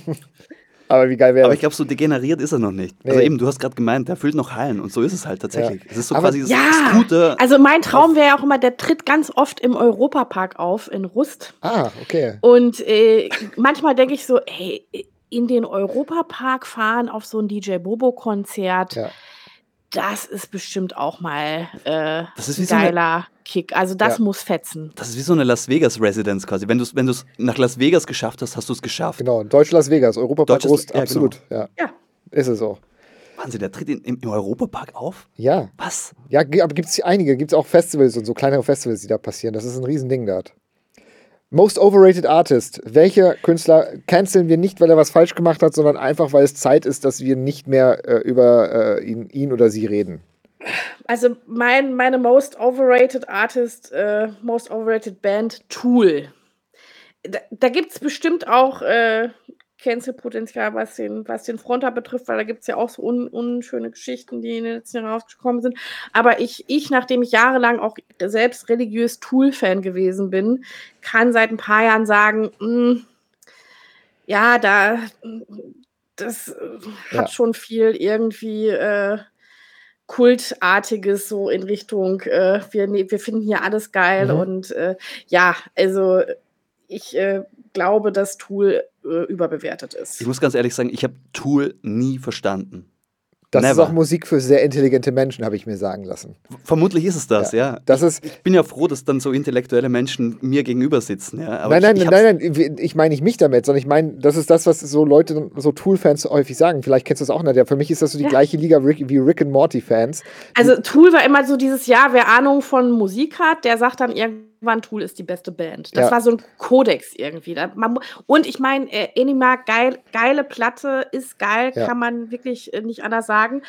Aber ich bin dann irgendwann dachte ich, also warum, warum haben wir uns denn darauf geeinigt, dass das irgendwie die, die, die, die geilste, beste Band mit dem geilsten Album und äh, keine Ahnung. Und ich glaube, ein bisschen geheilt hat mich, als ich die dann auch wirklich mal live gesehen habe äh, auf einem Festival und dachte, hä? so, warum? Ja. Warum? Also und ich glaube, ich glaube, ich habe mir, äh, ich habe mir die Show noch nicht mal komplett angeguckt, weil ich dachte, nee, also das ist ja so ein bisschen äh, heute irgendwie gar nicht meins. Und Ja. da bin ich dann einfach auch von dieser Verehrung äh, abgerückt. So. Ja, und, und- und, und- denke immer so, Tool, das ist so, ach ja, ja, äh, das ist wirklich einfach Paradebeispiel von Überbewertung. Ich finde ja nur fast Tool-Fans schlimmer als Tool. Genauso wie ich Rick and Morty-Fans schlimmer finde als Rick and Morty. Und ganz vielen anderen Sachen ist es das Fandom drumherum, das eigentlich schlimmer ist als die Band selber. Voll. Ich war 22 auf einem Nick Cave-Konzert Berlin Waldbühne. Ja. Und äh, das, das sind ja auch immer so sehr spezielle Veranstaltungen. Krasse Konzerte, hat auch ein bisschen was von Kirchenmesse. Ich ja, kenne und deine dann äh, Instagram-Stories standen wir, äh, weit vorne und dann war da auch ein, ein junger Mann, ähm, der da so, eine, so ein Grüppchen unterhielt, während man auf Nick Cave wartete. Und der erzählte dann auch lang und breit äh, von dem letzten Tool-Konzert, wie er, wo er war. Und ich dachte, ah ja, ja, du bist auch so einer, der denkt, äh, er hat voll die Ahnung von Musik, weil er jetzt irgendwie hier seit Jahren Tool hinterherreist, wenn Aber die mal auftreten. ich glaube, das ist, du hast es genau gesagt, Nadja. Ich glaube, es geht nicht mal um die Tool-Fans, es geht auch nicht um die Rick and Morty-Fans. Die Leute, die glauben, dass sie Musik verstanden haben. That's Yes. it. Das ist das Problem. Ja, das ist, das ist wirklich ein Punkt. Das ist ein bisschen wie diese Typen auf Partys. Das war vor allem in Bielefeld auf irgendwelchen ähm, Studentenpartys oder von, von Freunden auf ihren Partys. Da war immer dieser eine Typ, der, der so äh, ein Deutscher, der eigentlich äh, äh, der, ein Ire, der im Körper eines Deutschen ge äh, geboren war, der dann auch irgendwie so ein Dropkick Murphys T-Shirt getragen hat oder ein Guinness T-Shirt im Zweifel, so eine Schiebermütze aufgehabt hat, so eine Kette an der Hose und einen den ganzen Tag in der Küche stand und über Whisky gesprochen hat. Und, und das sind so die nervigsten Menschen der Welt und die gibt es halt in der Musik auch. ja, Die gibt es überall. Und ich, ich glaube, dass das Trope dazu in den, in den 90ern waren, also ja, Mitte, End 90er waren die Leute, die immer Tom Waits gehört haben. Ich meine, ich, ich finde Tom Waits klasse und so, aber das ist so dieselbe Liga. Ja. Also wenn, wenn Leute so gewisse Names droppen und dann auch vielleicht noch in so einer gewissen Anordnung, da weiß ich immer schon, ah ja, so, so, so jemand, alles klar. Bei Filmen ist das Ja. Christopher Nolan. Wenn du so, wenn du. Ja! Ja, Das Oder David Lynch ist auch irgendwie ganz vorne dabei. Ja, Ja. ja. ja, und das Ja. wird dann aber wieder, weil David Lynch selber einfach so ein unfassbar unterhaltsamer, sympathischer Mensch ist, der, glaube ich, auch diese Leute hassen würde. Ähm, Unbedingt. wird er so ein bisschen rehabilitiert, aber äh, äh, Christopher Nolan ist ja selber komplett unerträglich. Absolut. Also ich muss dazu sagen, ich, ich verstehe die Filme auch nicht, weil mein Englisch einfach, also ich, ich pack das nicht drei Stunden. Niemand an. versteht die Filme, weil die schlecht abgemischt sind auch. Das ist, aber- siehst du, da, jetzt kommt das schon wieder ins Spiel, wo du Ja. dann meinst so, ja, ich habe da irgendwie auf, auf Reddit was gelesen, so. Äh, so schlecht sind die nicht abgemischt. Es ist einfach nur komplizierter Bullshit, der da irgendwie drei Ja, das Stunden ist lang auch passiert. richtig. Nein, das stimmt schon. Das ist ähm, convoluted mess. Und das muss man auch mal so sagen, weil irgendwie die Leute, die dann Musik verstanden haben, die, die erklären dir dann auch, wieso sie Musik verstanden haben. So, es ist gut oder schlecht. Ja. Und dazwischen gibt es jetzt nicht so viel. Ja, so ein paar Nuancen vielleicht. Und das Witzige ist ja, Menschen, die dann tatsächlich also zertifiziert Ahnung von Musik haben, weil sie das entweder akademisch gemacht haben oder einfach seit Jahrzehnten professionelle MusikerInnen sind. Die sind ganz anders. Wenn die über Musik reden, das klingt anders. Das macht Spaß zuzuhören. Die sind in vielen Fällen nicht nervig. Aber ja, wurscht. Ja, äh, könnte ich jetzt auch gegen Ja, gut. das gibt es sicherlich, ja. Sehr, sehr viel Hate-Potenzial, dieses Thema überbewertete Total. äh, Leute. Da, da, da, da geht die Pumpe. Vielleicht müssen wir in, äh, noch mal, dich in, in zehn Episoden nochmal einladen und wir reden nur noch über dieses Thema. Ich glaube, das hat Ja. definitiv Potenzial. Hast du ein Lieblingsjahrzehnt? Äh, ja, das sind die 90er. Sehr schön. Tatsächlich. Gut, mu muss jetzt quasi sein, oder? 90er war so deine Also ich habe ich hab wirklich Ja. überlegt, hm, was ist es jetzt? Ich, ich habe ja, also ich bin ja 1980 geboren, das heißt, ich habe ja so, sogar die 80er so ein bisschen bewusst mitgemacht. Hm? Ich fand die Nullerjahre auch nicht schlecht. Ähm, ich fand alles, glaube ich, was ab 2010 gekommen ist, manchmal auch sehr belastend, auch so was eben so Weltgeschehen betrifft. Die 90er, das war schon eine schöne Zeit. Ja. Also auch so, ne, da war ich irgendwie Kind und Teenager und junger Erwachsener, das sind ja eh nochmal spezielle Lebensphasen. Und da habe ich sehr, sehr viele gute Erinnerungen daran und popkulturell sowieso. Ich Super. finde das sehr ehrlich, dass du das auch so sagst, weil ich, ich würde mich jetzt als, als 1992 geborener Mensch nie als 90s-Kid oder so bezeichnen. Das ist, ich finde es ganz schwierig, dann Ja. so, die, diese Leute, die dann so tun, als ob sie irgendwie älter waren, als sie eigentlich waren. Ja. Na, du bist so ein Nullerkind im Prinzip, Ja, ne? weil da dann deine Mus dein Ja, musikalisches stimmt. Erwachen ja da genau. so begann. Genau. Davor habe ich ja. keine Ahnung. Also wenn wir jetzt nachher über Celine Dion reden, ähm, Ja. My Heart Will Go On, ich hab's, ich habe dir die Geschichte mal erzählt, Mischa. Ja, ja. Herr Schimanski, muss ich sagen. ja. Du kannst mich nennen, wie du möchtest. Kannst auch Halt sie mal- Günther halt sie sagen, mal wenn per du Du, möchtest. ja. Ähm, aber ich, ich habe das nur so in meinem, irgendwo im Hinterkopf mal so, aber ich hätte es nie aktiv und, und, und, und wissentlich verfolgt. Na, ist, äh, ist tatsächlich so und ich bin ja auch kein 80er-Kind, nur weil ich 81 geboren worden bin. Das ist, äh, ich habe von 80ern, von der Popkultur in den 80ern habe ich nur ansatzweise am Rande was mitbekommen. Die Prägung war die 90er, also bin ich ganz bei dir. Und damit sind wir auch bei der zweitwichtigsten Frage wahrscheinlich. Was, ist- was ist deine Lieblings-Bravo-Hits oder hast du eine Lieblings-Bravo-Hits oder Kuschelrock oder? Ja. Ja, super. Ja, Schieß los. also Bravo Hits konnte ich direkt aus dem Stegreif, Bravo Hits 5. oh, und wow, okay. Ich kann euch die, die, die, die Tracklist fast runterbeten. Nice. Und ich hast glaube, die gespielt, Bravo Schimanski? Hits Haben 5 wir, ja. ist wirklich äh, so Popkultur-Stellvertreter 90er Jahre. Das war also noch da 93, ist drauf oder? von Freddie Mercury Living on Mhm. My Own Yes. bis hin zu DJ Bobo Keep on Dancing, bis hin zu Urban Cookie Collective, äh, Key, The Key, The Secret. Perfektion. Dann sind da so Eurodance-Geschichten drauf. Dann ist da aber auch so, so diese, diese, diese Rock-Indie-Geschichte von On Blown, Sil Soul Asylum, Mr. Big. Also, wenn man sich die Bravo Hits 5 reintut, äh, von oben bis unten, dann hat man, glaube ich, wirklich einen guten Überblick, was in den 90er Jahren so los war. Äh, 1993 war eher ein komplett irres Jahr musikalisch, muss man sagen. Völlig, völlig, also das Kraut und Rüben, also auch wenn man sich, äh, ich weiß immer noch, dass ich so diese Bravo Hits 5, das war ja auch eine Doppel-CD und ein, eine CD war eher rockig und eine CD war eher so Eurodance, äh, hier Garagenfest-Sound. Ich glaube, Pur ist auch noch mit einem Track dabei. Also das, das ist wirklich äh, völliger, von der Abmischung völliger Nonsens.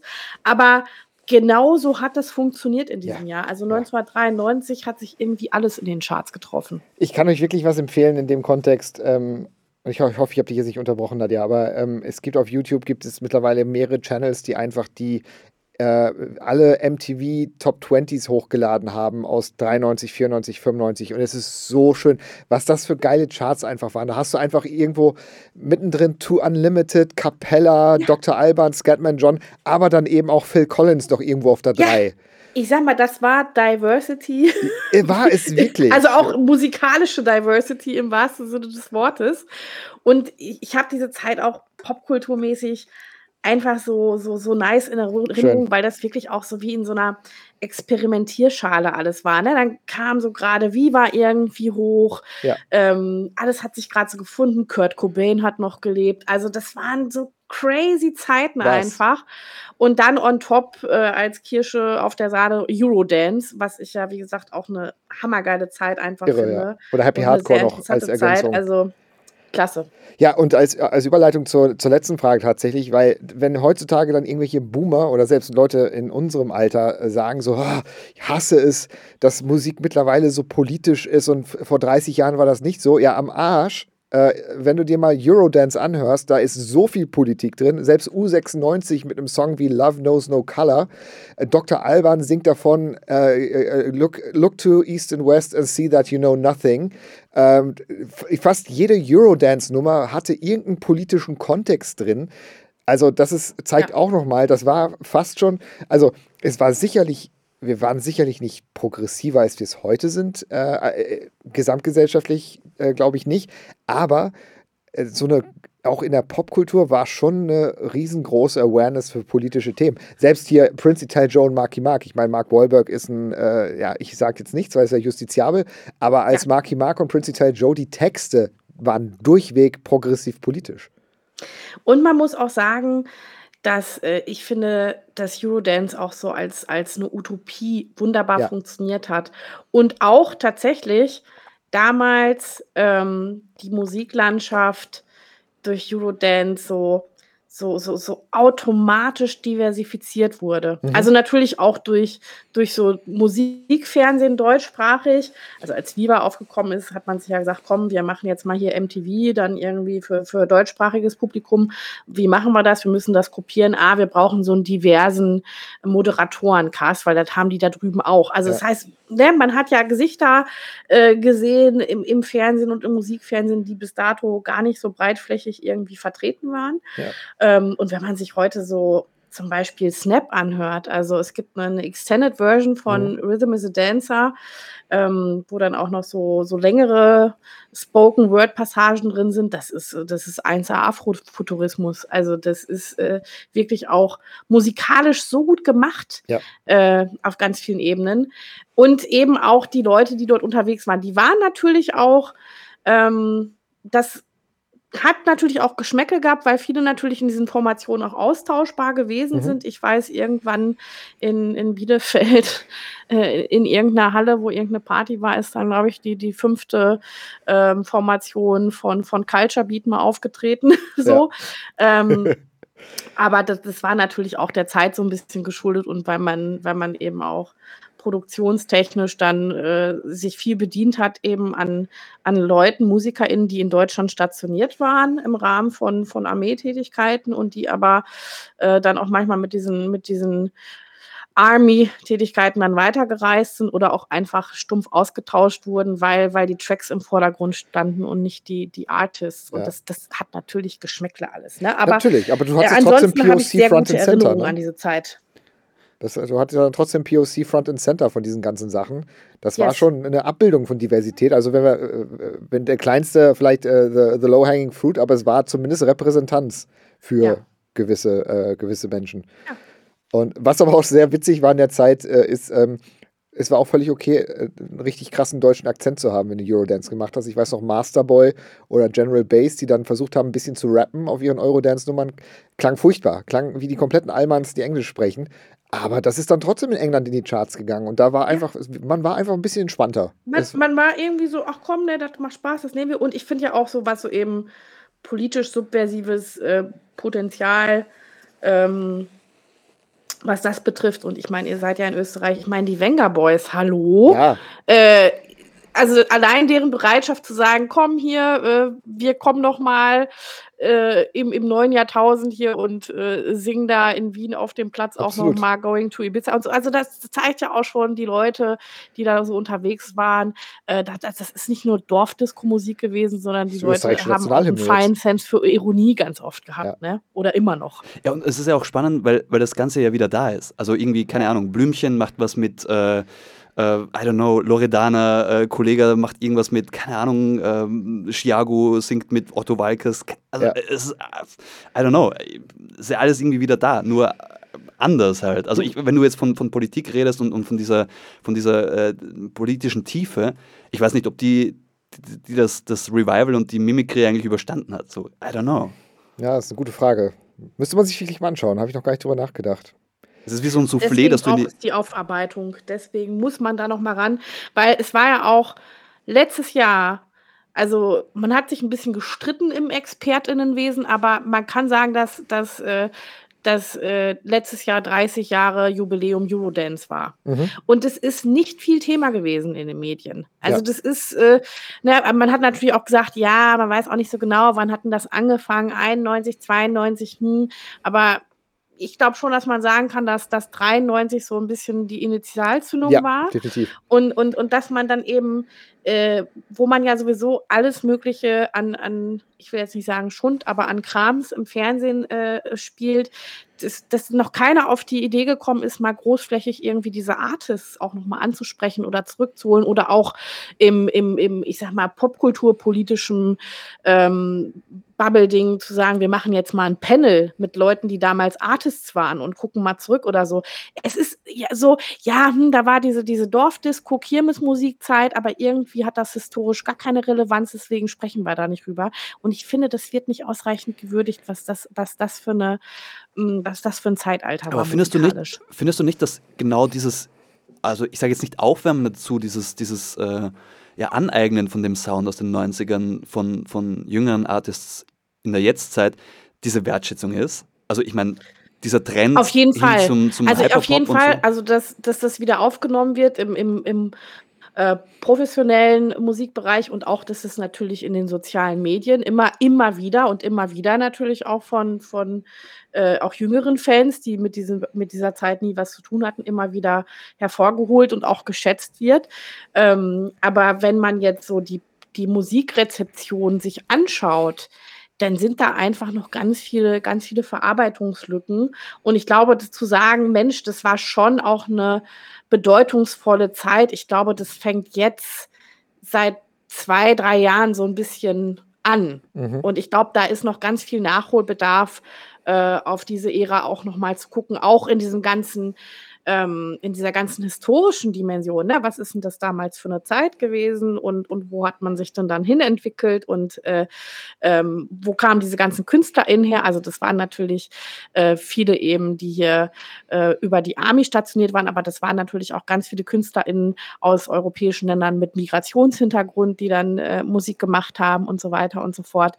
Und äh, das hat auch, glaube ich, schon so eine so eine, so eine musikpolitische Bedeutung eigentlich. Und da sind wir noch weit davon entfernt zu verstehen, was das eigentlich für eine Zeit gewesen ist. Spannend, ja. Finde ich cool. spannend. Mhm. Aber ich, ich, ich habe das auch so immer, immer so ein bisschen so in, in, im Sinne von einem Aufbruch. Also ich kann es jetzt nicht irgendwie aus, aus eigener Erfahrung oder so sagen, äh, wie, wie das in den 90ern äh, sich angefühlt hat. Aber so die 90er so als, als, als alles ging, alles war irgendwie möglich hin zu den 2000ern. Und ähnlich war es doch irgendwie jetzt nach Corona. Da war so eine Post-Corona-Euphorie da. Und deshalb finde ich, war das halt dann auch irgendwie im Techno im Haus überall da. Also so dieses, auf einmal kann ich halt irgendwie im Berg ein, äh, ein Britney Spears Edit spielen. So. Ja. Und es war Anfang der 90er, also ich glaube, Mischa, du erinnerst dich bestimmt auch noch an die Zeit. Also ich habe das so in Erinnerung. Diese Musik kam und man wusste, wenn man jetzt damals so Teenie, junger Mensch, junger Erwachsener war, okay, das ist jetzt nicht die Musik, die ich geil finden sollte. Mhm. Aber heimlich finde ich sie geil und mhm. ich tanze auf den Partys dazu. Also das, das war, war weil da, es gab damals noch so einen krassen Musikkodex, also was als gute Musik, was als schlechte Musik gilt. Und äh, die, die, die Musik war kommerziell zwar voll erfolgreich und lief überall und wir konnten alle alles mitsingen, aber man wusste, das darf ich offiziell nicht gut finden. Oder ja. das ist nicht so die, ähm, ja, das äh, ist nicht so der Geschmack, den man haben sollte, sondern das ist wirklich so die, die Kirmesmucke, die da irgendwie rauf und runter gespielt wird. Und dass das dann irgendwann wiedergeholt wurde mit so einer feinen Ironie und das war doch eigentlich doch schon, schon geile Musik und das waren alles Ohrwürmer und so, das fing erst später an. Mhm. Aber ich weiß, dass die Musik damals nicht den besten Ruf hatte. Nein, und das also ich kann ich komplett zustimmen. Wir haben auch ein bisschen das angerissen in unserer ersten Podcast-Folge äh, weil ich da auch beschrieben habe, dass, dass ich irgendwann, ich, äh, wie ich von, wie, quasi wie ich von den Prinzen zu Oasis gekommen bin und da auch genau das beschrieben habe. Ne? Also es war dann, wir haben dann, alle meine Klassenkameraden haben Guns N' Roses gehört, also hat man das gehört. Wir haben dann dort trotzdem natürlich auch auf den Schulpartys dann zu Eurodance gefeiert und alles, ne? Und, und Mr. Vane fanden wir natürlich cool, aber eigentlich war es nicht die coole Musik. Also, äh, genau. Also dazu, dazu saufen und Party machen geil, mhm. aber offiziell gut finden, nein. Ja. Aber ich habe es zu Hause rauf und runter gehört. Heimlich, ja. natürlich. This. Ja. Letzte Frage, bevor wir, ähm, äh, ich meine, wir diskutieren eh schon so schön, ich lieb's, aber ähm, eine Frage haben wir noch und ich finde, das ist eine ganz wichtige Frage auch. Was ist deine boomerigste Popkulturmeinung? Ähm, meine, meine boomerigste Popkulturmeinung ist, dass ich finde, dass, dass Musik von Michael Bolton nicht nur in All-You-Can-Eat-Restaurants gespielt werden sollte und dass ich finde, wir haben Richard Marx zu Unrecht vergessen. Im großen Stil. Damit habe ich jetzt nicht gerechnet, aber das, ja, finde ich. Ich, ich habe ich hab da auch länger drüber nachgedacht und habe gedacht, was ist denn so meine Meinung? Und eigentlich ist es so, äh, Michael Bolton hatte eigentlich ein paar geile Lieder, hatte, wenn wir ja, ehrlich sein müssen. So, ne? Da sind so ein paar geile Ohrwürmer dabei. Und äh, Richard Marx hat einen richtig witzigen Twitter-Account. Okay, so, also wie, so wie James Blunt ein bisschen? geil. Also ich weiß, also Twitter X, ich weiß nicht, ich habe jetzt länger nicht mehr geguckt, kann auch sein, ja. dass er da nichts mehr macht oder dass alles scheiße ist. Aber vor äh, einigen wenigen Jahren, ein, zwei, drei Jahren, habe ich öfter mal gedacht, Mann, Richard Marx ist echt witzig und witzig. die Musik von dem war auch irgendwie äh, gar nicht mal so schlecht. Und ich glaube, das ist so das Boomerigste, was also kann ich, auf jeden, kann ich auf jeden Fall bestätigen, Boomer-Meinung. Ich, ich habe keine Ahnung, wer Richard Marx ist. ich hab, ich hab, Kennst du nicht Richard Marx, siehst du? Und deswegen sage ich, wir haben den zu Unrecht vergessen. Ja. Der hat, äh, doch hier, du kennst doch hier ähm, Waiting, Waiting for You und so. Also wenn du das hörst, weißt du, was das ist. Ja, kannst du es mal anzoomen? Nein. Mischa, Mischa, bitte. Nee, also ich muss, ich muss ehrlich sagen, ich habe keinen Zustand zu Richard Marx. Ich, ich könnte ja. jetzt tatsächlich ad hoc nicht sagen, aber ja, ich glaube, ich weiß, ich habe natürlich was von Richard Marx gehört und das ist sicherlich etwas, was früher auch auf Radio Bielefeld drauf und runter lief und ich nicht umgeschaltet habe. Ähm, ich bin aber bei Michael Bolton voll bei dir. Und so, ja. Michael Bolton ist ja auch noch so eine Ära. Ich finde auch, Michael Bolton ist so der perfekte Übergang zu Celine Dion, weil das äh, Overlapping ist in der Ära. Michael Bolton ist noch aus dieser Ära, in der und das finde ich auch, da waren wir früher etwas progressiver, Männer so auch ein bisschen scheiße aussehen konnten, nicht perfekt wie durchgestylte Superstars aussehen konnten und trotzdem ähm, Superstars sein konnten, bis hin sogar zu Sexsymbol. Das ist jetzt, ja. letztes jetzt unwichtiger, aber Michael Bolton ist ja nicht der, der ich meine, wenn du ihn heute anguckst, der sieht aus, als äh, würde dir, dir ähm, privat Hedgefonds verkaufen.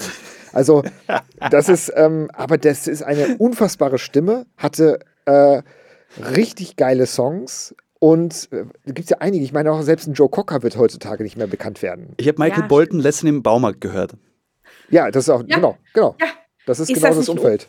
Also da, da, dass der so in diese, diese, diese, diese Hintergrundgeseier äh, I thought I loved you, but I lied. Aber das sollte man also übrigens. Top-Track, Hammer, geil. Meine, meine Sendung darüber machen, über Baumärkte und die Musik dort. Ja. Weil danach kam nämlich ja. Duran Duran. Ja, großartig. Also, ich meine, was läuft in einem Hornbach heutzutage ja. so? Ich bin aber, Nadja, ich bin Eigentlich kann man in den Hornbach gehen, um sich musikalisch weiterzubilden. Unbedingt. Die Informationsdrehscheibe. Ich, ich, war, als ich das letzte Mal im Baumarkt war, ist schon, schon länger her, weil ich äh, immer vermeide, hier irgendwas selber zu machen. Aber ich, ich, ich glaube, da lief dann auch irgendwie George Michael, äh, Careless Whisper oder so. Und ich habe gedacht, ey, das ist so krass, das ist hier so ein Horstort. Und dann läuft hier aber irgendwie so, so, so laufen hier so geile Klassiker. Äh, ja, was ja. geht? Ja. Ich muss trotzdem kurz einhaken, weil ähm, äh, äh, ich äh, bin da ganz deiner Meinung, aber es ist auch, Nadja, muss ich ganz ehrlich sagen, ein bisschen Humblebrag jetzt hier mit Michael Bolton zu kommen. Ich habe eher gedacht, ja. sowas wie aus der Liga äh, Gen Z arbeitet nicht mehr gern. Sowas in der Richtung. Ach, sowas hättest du gern. Ja, hast du, hast du irgendwas, wo du sagst, so Popkultur heute, also ja, das geht mir richtig auf den Zeiger, irgendwas. Musik. Ja, Film, Podcasts. nice, perfekt. So, meine Damen und Herren, das Ich war unsere achte Episode. Vielen viele Dank. Podcasts. Schön war's halt, Schimanski. Ja, nein, also äh, ganz, also ich meine, ich, äh, ich, ich finde Podcasts geil, ich mache da auch gerne mit. Ich höre sie nur nie. Ich auch nicht. Kennt ihr das? Ja, natürlich. ich Komisch, höre auch ne? keine Podcasts. Genau, deshalb hören ja auch nur 20 Leute zu. Ja. Ja.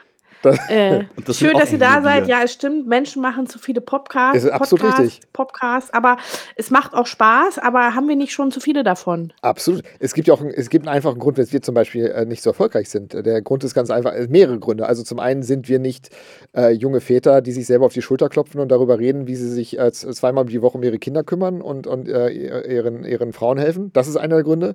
Wir sind nicht junge Frauen oder Männer, die ihre Promiskuität als Storytelling verkaufen. Und wir sind vor allem auch nicht äh, Menschen, die sich über irgendwelche politischen Dinge aufregen in unseren Podcasts, weil es uns entweder komplett egal ist, weil wir zu privilegiert sind, oder aber wir auch einfach äh, müde sind von diesen ganzen politischen Diskursen. Und weil wir uns außerhalb all dieser drei Vektoren befinden, glaube ich, sind wir komplett unerfolgreich und ich fühle mich total wohl damit. Unbedingt. Ja. Unbedingt. Schön in drei Punkten auf den Punkt gebracht. Und ich finde, äh, das war, nein, das ist genau das, was ich hören wollte. Äh, und ich stimme dir komplett zu. Ähm, es gibt viel zu viele Podcasts. Und wenn ähm, Herbert Kickel äh, dieses Jahr Bundeskanzler wird in Österreich und sagt, ähm, wir verbieten Podcasts ab sofort, würde ich sagen, ja, okay, äh, I can get on board with that. Ja, da, damit kann man, kann man noch leben. Damit, äh, das ist noch, ich meine, es gibt auch, ich habe auch, ich habe auch, ich will jetzt nicht lügen, ich habe auch schon ein paar geile Natürlich. Podcasts Ja, gehört, ja. auch so, als ich das Buch geschrieben habe und so. Und es gibt auch englischsprachige Podcasts, die so richtig geile Special-Nischenthemen haben. Naja, bin ich immer so ein bisschen englischfaul. Aber ich ähm, bin auch kein Hörbuchmensch. Aber das ist so ein persönliches Ding. Ich kann total verstehen, wenn Leute das geil finden und das erfolgreich ist und so weiter. Aber ich bin immer so, hm, verstehe ich irgendwie alles nicht. Aber das ist wirklich, äh, Ja. das ist wirklich nur so Personal Choice. Äh, hat nichts damit zu tun, ob das jetzt irgendwie salonfähig oder nicht, denn es gibt ja hyper erfolgreiche Podcasts, Natürlich. die es auch verdienen. So, wir- ne? wir Ihr sind ja verdient die- auch den, den größten Erfolg, den man, den man nur verkraften kann. Das Schöne Aber, an der Sache ähm, ist, bei Tristesse Toujours definieren halt wir uns halt nicht über den Erfolg. Wir definieren uns über das schöne Gespräch. Ja, so ist Sehr es. schön. Und ich muss auch dazu sagen, was ich aber schon gerne gucke, sind zum Beispiel ähm, äh, auf YouTube Shorts irgendwelche Auszüge aus Joe Rogan Experience. Weil, weil, äh, was ich einfach bei, also ich habe noch keine einzige Folge von Joe Rogan komplett gehört, aber ich liebe einfach diese Dynamik, ähm, wo, wo ein Gespräch gerade eigentlich relativ zivilisiert läuft und dann sagt Joe Rogan etwas komplett unhinged ist und du siehst dann einfach so seine Podcast-Partner, den entgleiten dann schon die Gesichtszüge, sein Publizist sitzt daneben, fängt schon an, dem Anwalt zu schreiben irgendwie und, und es geht einfach komplett off the rails und das finde ich einfach extrem unterhaltsam. Das Problem ist einfach, dem hören 500 Millionen Menschen zu. Ähm, wenn das jetzt so ein Nischen-Podcast wäre, wäre es weitaus lustiger, aber das sind diese Auszüge, das ist, ich, ich finde es faszinierend, wie Menschen ähm, aus dem Nichts auf einmal sagen, ja, eigentlich müssen wir davon ausgehen, dass Dinosaurier die Pyramiden gebaut haben. Und dann Das wird da äh, zehn Minuten ernsthaft drüber diskutiert. Und man kann ja auch, man kann ja sich wirklich auch verrennen in so Podcasts. Ja. Also ich meine, äh, ich weiß, dass ich in meinem Leben auch schon Mumpitz erzählt habe. Ach Quatsch. Und äh, also, ne, wer nicht? Äh, eig- eigentlich passiert es doch keinem, aber Nein. mir ab und zu. Aber dann denke ich, ja, dass das dann noch so quasi hier recorded und für die Nachwelt irgendwie zur Verfügung gestellt wird. Hm. Hm. Du, Ähm, und ich finde interessant, dass auch so gerade so in, in, in, ich meine, deutsche Popkultur, aber dass, dass in Deutschland so Celebrity-Kultur, sage ich jetzt mal, der Trend ist, dass da auch viele einen Podcast haben, einfach weil sie berühmt sind. Ja. Äh, ich sage nur hier äh, Oliver Pocher, Amira Pocher, das ist so, das, das ist so, also das höre ich mir nicht an, aber das ist so, wenn so Boulevardpresse mir reingespielt wird, dann äh, dann lese ich das leider ab und zu und, und frage mich immer, warum haben die überhaupt einen Podcast? genau, also ich so wollte why? sagen, so, Die reden über ihr Privatleben. Und ja, das interessiert viele Leute und ich lese jetzt auch schon wieder diesen Artikel, aber warum machen wir das, ey? ich check's Stop it. Und, und es ist eine gute Frage. Also irgendwie, äh, wieso ist Oliver Pocher schon wieder überall? Ja, das, Ich, ja, ich schaue Dschungelcamp und schlimm. der kommt in jeder zweiten Anmod vor. Also, why? ja. Ich weiß nicht, der ist wie so eine Ich- Schmeißfliege halt, ne? Der sich dann, also keine Ahnung, ich verstehe auch nicht, wie dieser Mann, äh, wie die Prominenz dieses Mannes funktioniert. Ähm, er ist auch aufgetreten in Bielefeld, glaube ich, letztes Wochenende mit dieser ganz, ganz elenden äh, Show, die er da äh, auf die auf die Bühne gebracht hat, um, um sich an Gerotzt. Amira zu rächen oder seinen persönlichen Liebeskummer zu überwinden oder beides. Ja. Unangenehm, unangenehm. Nee, der hat schon immer mal Musik gemacht. Der hat auch äh, zum Beispiel für die deutsche Nationalmannschaft Musik gemacht. Aber nein, er hat eine, eine Comedy-Show. Äh, die, glaube ich, das Programm war fertig und dann hat er 60 Prozent umgeschrieben auf seine Ex. Ich glaube, Oliver Pocher wäre total gerne ein Backstreet Boy geworden, Ja. aber das, das stand halt nie zur Debatte. Und weil der aber so ein, so ein aggressives Stehaufmännchen ist, hat er dann eben diese andere Karriere irgendwie zusammengebastelt. Das ist meine äh, nicht stichhaltige Oliver Pocher-Theorie. Ich habe ihn ja mal in echt gesehen auf einem Kongress der Zeugen Jehovas im Niedersachsenstadion. Er war ja auch Zeuge Jehovas und ich war dann mal da, genau. Und Oliver dann, Pocher war Zeuge Jehovas? Ja, ja. Also er war nie getauft, deswegen, äh, anders als ich, hat er noch Kontakt zu seinen, also äh, darf er Kontakt zu seinen Eltern haben, ähm, weil er nie getauft war. Aber ja, er war auch, äh, bei, er ist dort aufgewachsen. Und dann waren wir mal ähm, im, in dem Stadion, im Niedersachsen-Stadion, da war auch ein Kongress und da lief der rum. Da war der schon so semi-bekannt. Der ist ja, seinen ersten großen Auftritt hat er, ist er mal zu einem, ich glaube, Backstreet Boys Casting oder zu irgendeinem Boyband-Casting hingegangen und hat dann da so was. No shit. Ja, ja, da gibt es auch Videos von. Und äh, er, ist halt, er war schon immer eine Rampensau, ne? Das brauchst du auch, äh, wenn du so sein möchtest wie er. Und daraus ist dann diese erst Fernseh-Musiksender-Karriere geworden und ja. Äh, Oliver Pocher ist eigentlich der Mehmet Göker der, der Unterhaltungsindustrie. Das So. stimmt, Also das ich glaube, der ist ja auch, ist ja nicht auch irgendwie Kaufmann, Versicherungskaufmann Ganz oder bestimmt, sowas äh, ja. originär mal gewesen. I don't know. Und die Welt wäre einfach, also die deutsche Unterhaltungswelt wäre besser, wenn, wenn Oliver einfach hätte bei den Backstreet Boys mitmachen können damals. Wahrscheinlich, ja.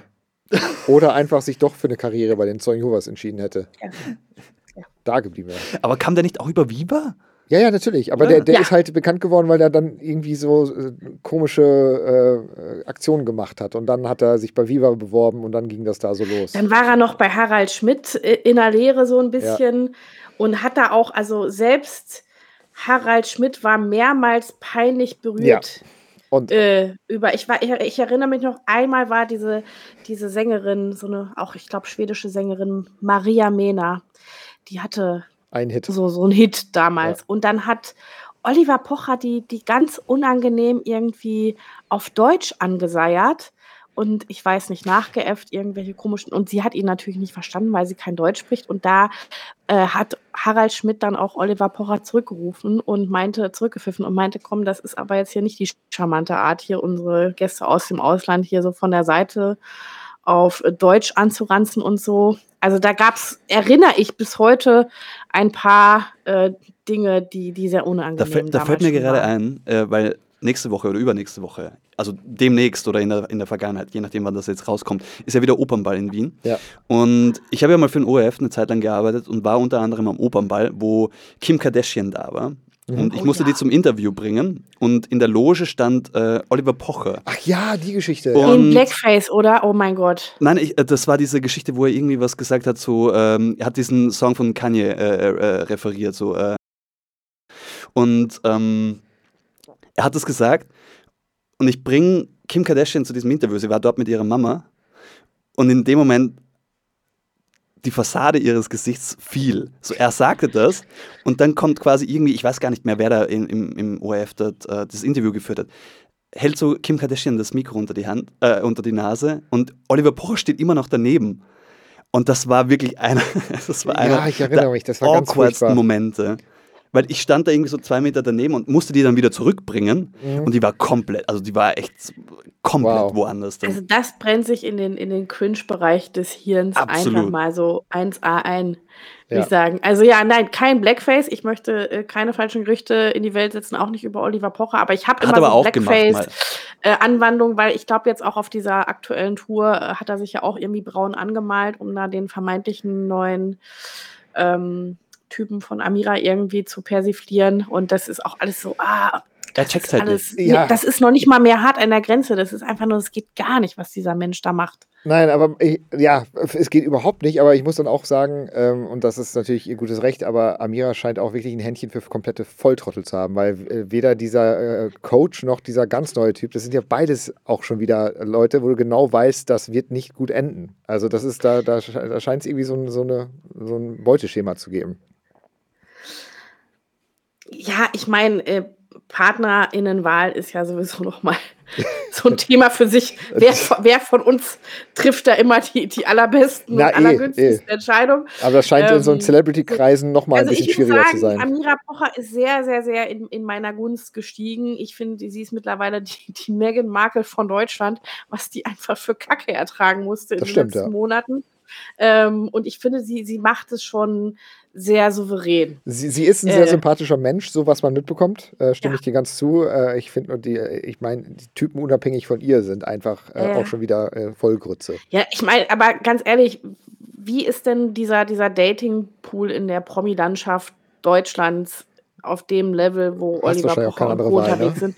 Also da kann man eigentlich nur noch äh, ins Zölibat gehen, Ja. wenn man, äh, wenn man, wenn, wenn man noch ganz fresh ist, weil ich glaube, das ist jetzt, ähm, das ist schon spezieller. Das stimmt. Also die Auswahl ist, ist da, glaube ich, auch nicht so groß. Da, ich meine, am Ende nehmen wir alle, was wir kriegen können, aber da ist es auch, glaube ich, noch mal, äh, auch nochmal eine andere Liga. Absolut. Und ein Mensch, äh, der quasi beim Dating äh, scheinbar ein richtig glückliches Händchen gehabt hat und seit vielen Jahren in einer äh, ganz äh, wunderbaren, äh, supportive Beziehung ist, ist ja Celine Dion. Um jetzt die Kurve äh, zu kriegen, nach anderthalb Stunden Gespräch, dachte ich, können wir uns vielleicht die letzte halbe Was Stunde, die wir, die wir Studiozeit noch haben, noch ein bisschen über Celine Dion reden.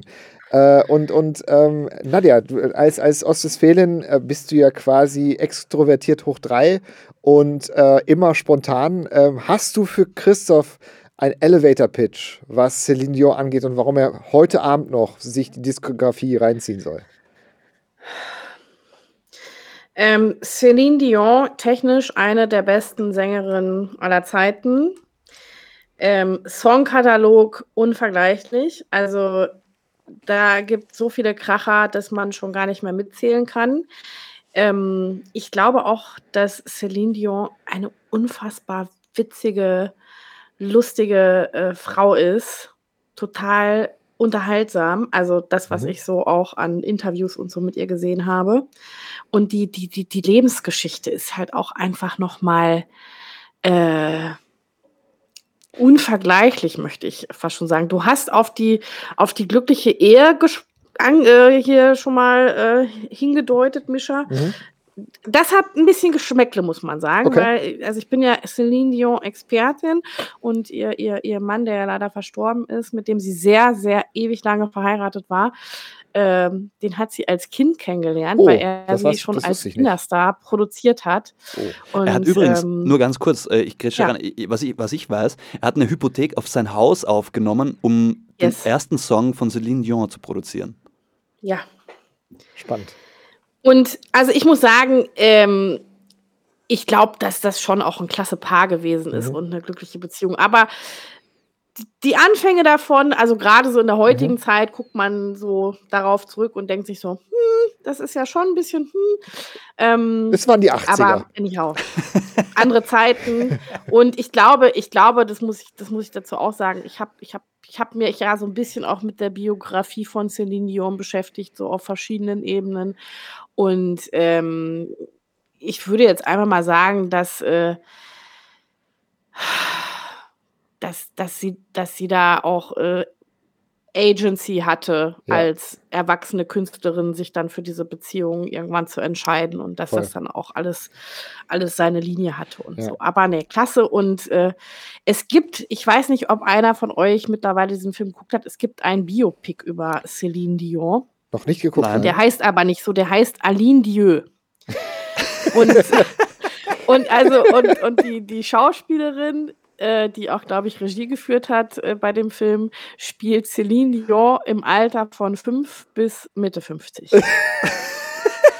und es ist, also als ich von dem Film gehört habe und so die ersten Trailer gesehen habe, der ist jetzt, ich weiß gar nicht, Äh, drei Jahre alt oder so, mega skurril in der Ankündigung. Und ich dachte, wie kann das denn sein, dass die eine Fünfjährige und eine Mitte 50, also how? Und ich glaube, die Regisseurin selber ist auch schon in ihren 50ern. Also das ist schon einfach grandios. Ähm, und äh, der Film ist auch mega witzig, mega entertaining. Das ist also so eine, so eine, so eine richtige ähm, französisch-kanadische, whatever, ähm, so, so ein bisschen Willkommen bei den Sties mäßig, aber auch ein Biopic und original mit der Musik von Celine Dion. Also sie muss zugestimmt haben, Mhm. dass dieser Film so gemacht wird. Er heißt aber eben nicht Celine Dion, sondern eben anders. Also Ja. ganz, äh, ganz großartige, merkwürdige Geschichte und der Film ist, ist, ist äh, ausgezeichnet. Ja, wir haben ja einfach irgendwann festgestellt, ähm, als wir mal gequatscht haben, dass wir beide Celine Dion lieben. Und ähm, wie ist es bei dir dazu gekommen? Was, was war für dich die Einstiegsdroge bei Celine Dion? Äh, weiß ich noch sehr genau. Ich habe 1994 ihr Cover von The Power of Love von Jennifer Rush gehört. Mhm. Ich glaube, das, das ging damals auch in die Charts. Ähm, und das war immer noch diese Zeit, wo es gibt Musik, die du offiziell nicht geil finden darfst, weil uncool und äh, und, und Celine gehörte eben in diese Liga uncool. Ähm, aber ich, ich habe direkt mich äh, in diese Coverversion äh, verliebt und habe mir dann auch äh, ab und zu mal ein Album von ihr gekauft, so in den 90ern, Ja. durchweg durch. Und dann, dann und das war ja eh Hochzeit, ne? Dann, Ja, dann ja. war ja hier Titanic, My Heart Will Go On, dann gab es das Weihnachtsalbum und so weiter und so fort. Also da war sie schon eine große Nummer und ich mochte sie immer irgendwie. Mhm. Also ich habe mir da auch wirklich dann noch die Best-of-Hits irgendwann reingeknödelt und ähm, das war so ein schleichender Prozess, bis ich mir irgendwann eingestanden habe, ich, ich mag diese Frau nicht nur heimlich, ich finde, das ist eine, eine geile Sängerin, eine geile Entertainerin und ich bereue es bis heute. Ich hatte einmal die Chance, äh, auf ein Konzert zu gehen und habe es irgendwie nicht gemacht. Und heute denke ich, scheiße, hättest du mal, weil wir ja nicht wissen, ob sie überhaupt noch mal live äh, ist äh, auftreten krank, kann. ne? Ja, die hat irgend so eine sehr seltene Muskelerkrankung, Mhm. glaube ich. Und auch, ja, in einem Ausmaß, dass, dass es wahrscheinlich schon so ist, dass sie nicht mehr live auftreten wird. Wobei sie ja noch immer recht jung ist. Also, äh, ich glaube, ja- in Mitte 50 oder so.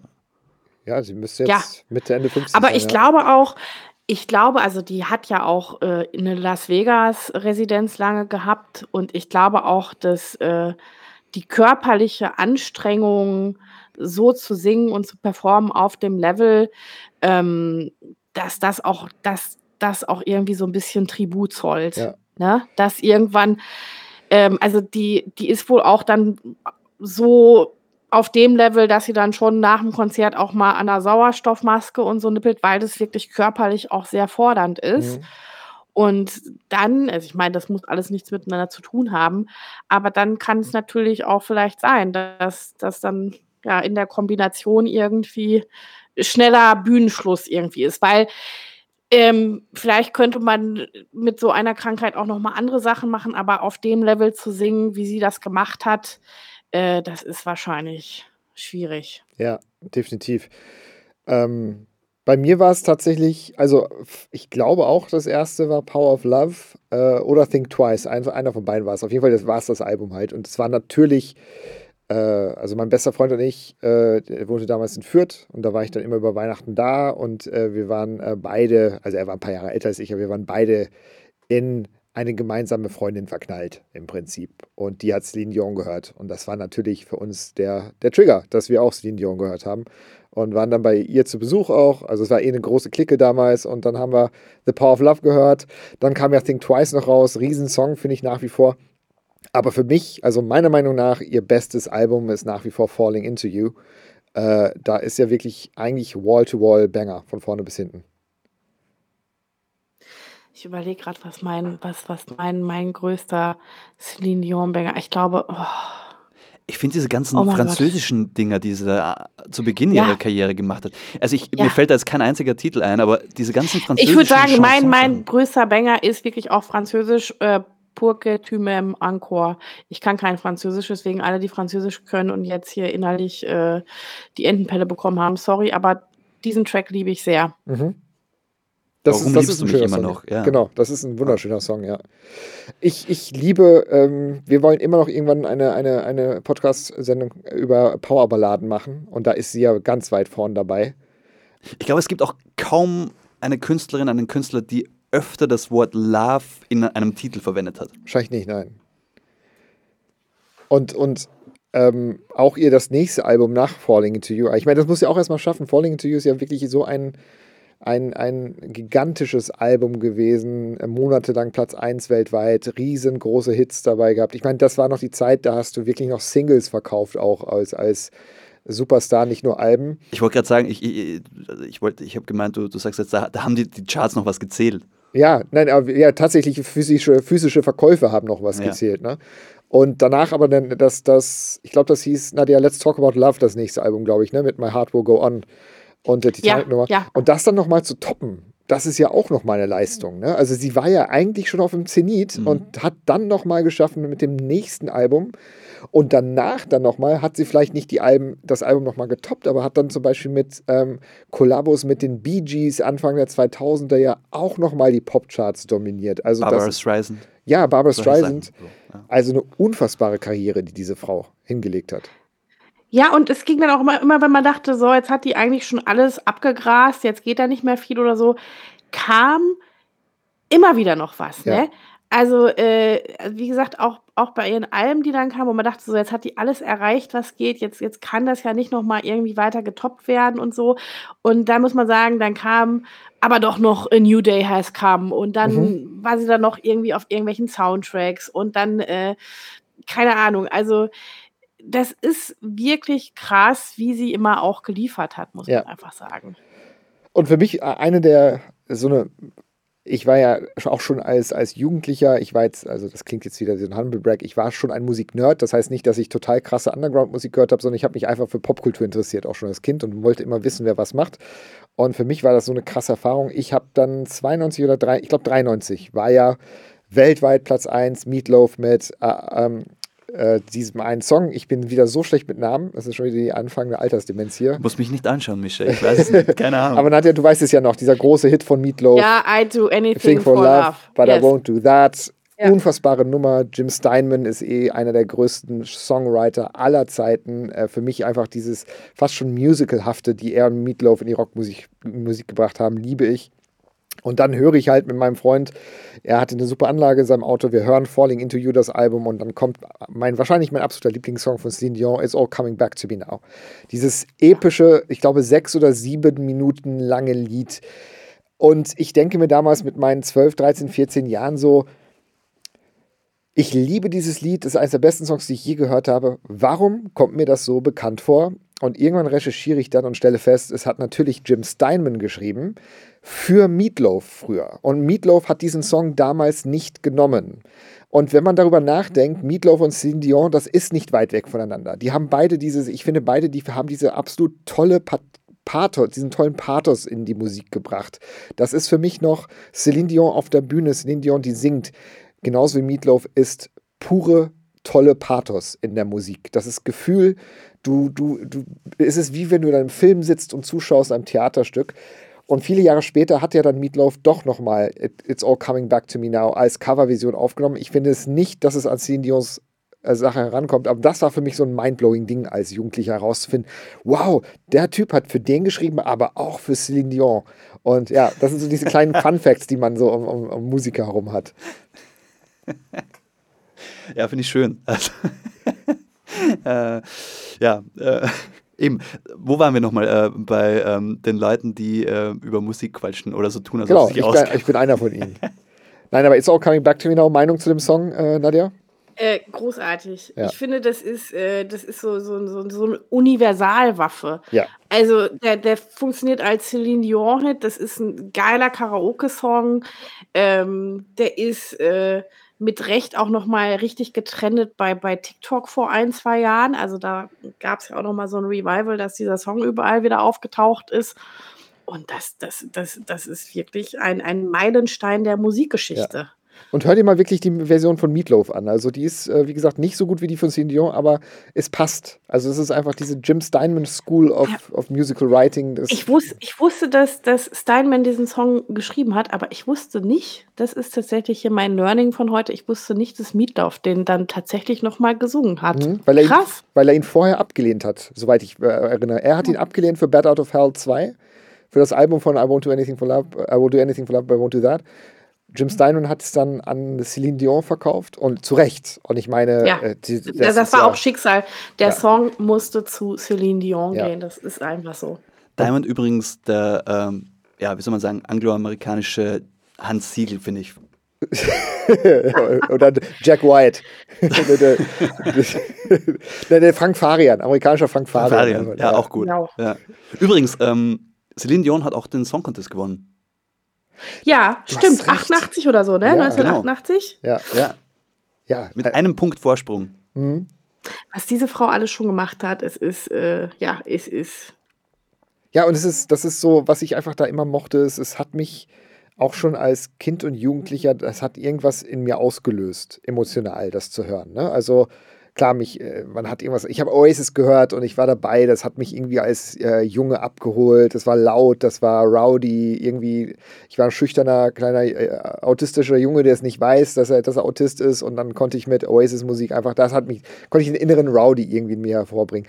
Aber trotzdem Musik wie die von Celine Dion war Musik, die hat was ganz Tiefes in einem ausgelöst. Ja, und auch so als Figur.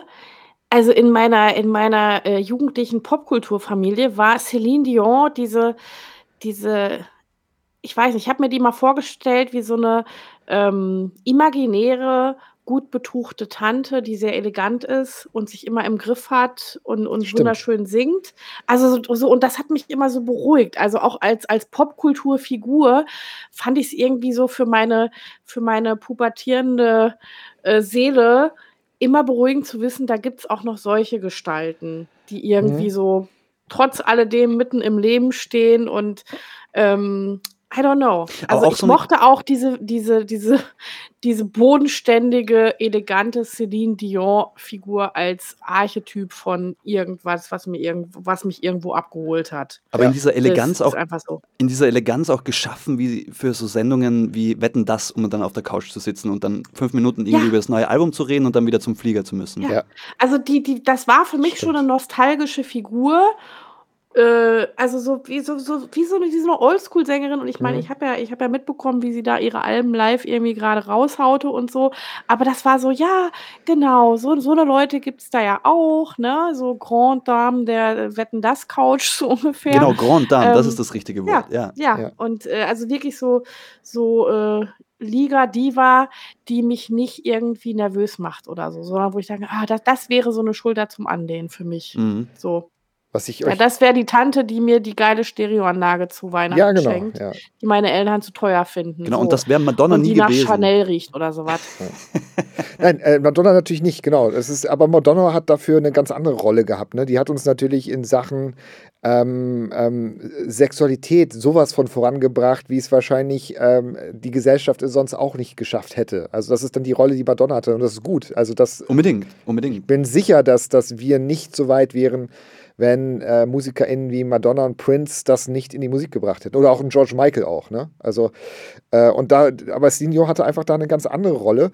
Äh, und, und ja, die hat sie zur Die war Perfektion so, so, so, gespielt. aufge so aufgeräumt und so, Mhm. ne? Madonna, Madonna natürlich immer so auch die, die, die, die crazy Tante, ne? Wo man Mhm. sagt, boah, das, äh, das überfordert mich jetzt gerade.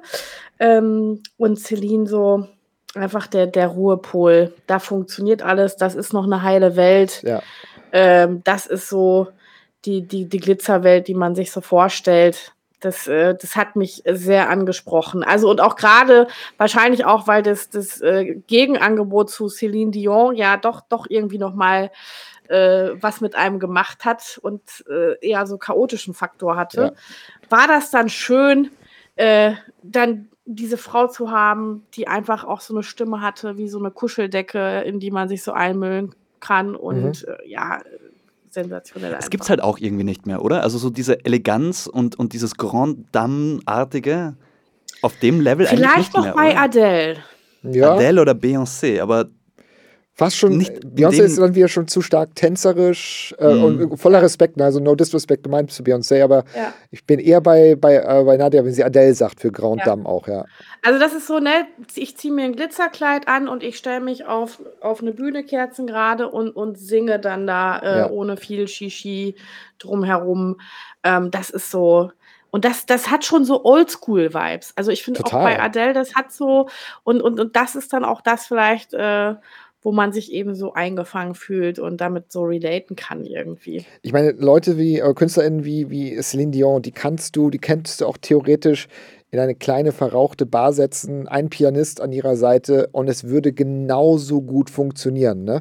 Also das ist, das macht das dann eben halt auch. Sie würde die gleiche Eleganz ausstrahlen. Es hätte wahrscheinlich den gleichen Pomp, es hätte den komplett gleichen Impact, Ja. wie wenn du sie in einem Stadion von 30.000 Leuten siehst. Wäre vielleicht sogar noch geiler. Also Ja. stell dir Ja, vor. und, es, und auch dieses, diese, diese alte Legende, die auf Celine Dion zutrifft, auch weil sie technisch einfach perfekt ist, Ja. dass man weiß, diese Frau ist Sängerin, weil sie Sängerin werden musste. ja, Das- Perfect Pitch, das, sagt man, glaube ich, ne? Ja, Ja. ja. Für mich, für mich der, aber der quintessentielle, ist das ein deutsches Wort? Ich weiß nicht, quintessential sagt man im Englischen, sagt man quintess, ich sag jetzt einfach mal, der es so. quintessentielle Moment von Celine Dion, auch wenn es nicht mein Lieblingslied von ihr ist, ist aber natürlich, und das war so The Perfect Storm, es konnte gar nicht besser funktionieren. Titelmusik für Titanic, immer noch einer meiner Top 3 Lieblingsfilme aller Zeiten. Ich liebe diesen Film äh, und äh, Christopher auch. Wir sind beide zwei sehr große Titanic-Fans. Und dieser Song, die Musik von James Horner, zusammen dann mit äh, wer immer die Lyrics geschrieben hat für den Song und dann ihre Stimme. Die Credits rollen nach diesem Film. Man hat das Thema schon während des Films mehrfach gehabt. Wie perfekt kann ein Film sein, der diesen Song dann zum Ende hat? Und auch wie perfekt kann eine Künstlerin für einen Film sein? Also, das Komplett. ist, ich glaube, es hat nie wieder so einen Moment gegeben in der Filmgeschichte. Vielleicht ein Disney-Film, ich weiß es nicht. Äh, König der Löwen oder Nein, so, bin ich, aber bin ich voll bei dir. Oder ir- Irgendein TikTok-Phänomen. Nein, äh, äh, ich weiß es nicht. Aber ich muss auch sagen, ich habe jetzt Titanic schon lange nicht mehr gesehen. Aber ich habe diesen Popkultur-Moment auch sehr lebhaft noch in Erinnerung. Und dieses ganze Gesamtkunstwerk, ne? Dieser Film und dann DiCaprio und Kate Winslet Ja. und der Soundtrack und Celine Dion und dann hier, wie hieß es, Sissel, die diese ähm, die, die Titelmelodie gesummt hat, immer von, von Titanic, also Mhm. auf dem Soundtrack.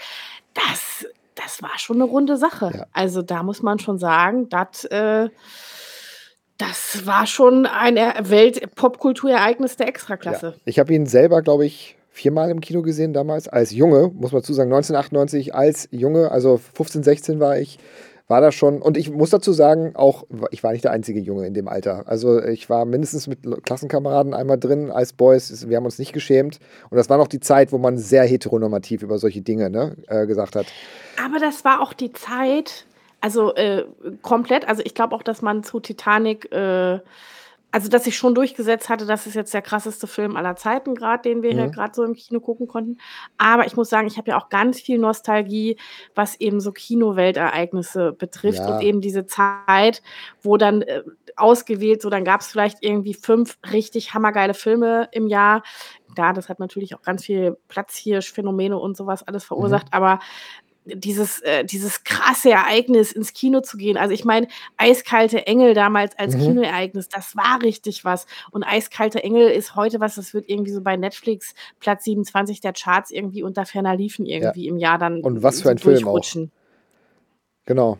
Bin ich ganz bei dir. Es gab Ereignisse einfach. Ich meine, ich war, wo habe ich, ähm, ich meine, das erste Mal habe ich Titanic tatsächlich in Bremen gesehen mit äh, den Kindern von Freunden meiner Eltern. Dann waren natürlich dann in Bielefeld auch nochmal, da waren wir, glaube ich, im Astoria, in Saal 1 im Astoria, im großen Saal äh, am Klosterplatz. Und das war einfach, also äh, ich war da mit Zeugen Jehovas Freunden drin und einer meiner besten Freunde, der war schon über 60 damals, aber ein extrem cooler englischer Dude, der ist, glaube ich, das erste Mal seit 30 Jahren wieder ins Kino gegangen für diesen Film. Und ich weiß noch, der, der kam hinterher raus, der hatte leuchtende Augen, er hat gesagt, er hat sowas in seinem ganzen Leben noch nie gesehen und was für ein Film. Und, und das, waren, das waren Ereignisse. Ne? Ich meine, das, das, das gibt es nicht mehr. Die, die Marvelisierung äh, der, der Kinolandschaft hat das irgendwie kaputt gebracht. Natürlich muss man auch dazu sagen, Kino ist einfach viel zu teuer. Das heißt, es, man muss ganz klar sagen, Kino ist nicht mehr barrierefrei für die meisten Menschen, nicht nur Menschen, äh, die äh, aus Grund einer körperlichen Behinderung Probleme haben, aber tatsächlich äh, armutsgefährdete Menschen. Wie sollen die heutzutage ins Kino gehen?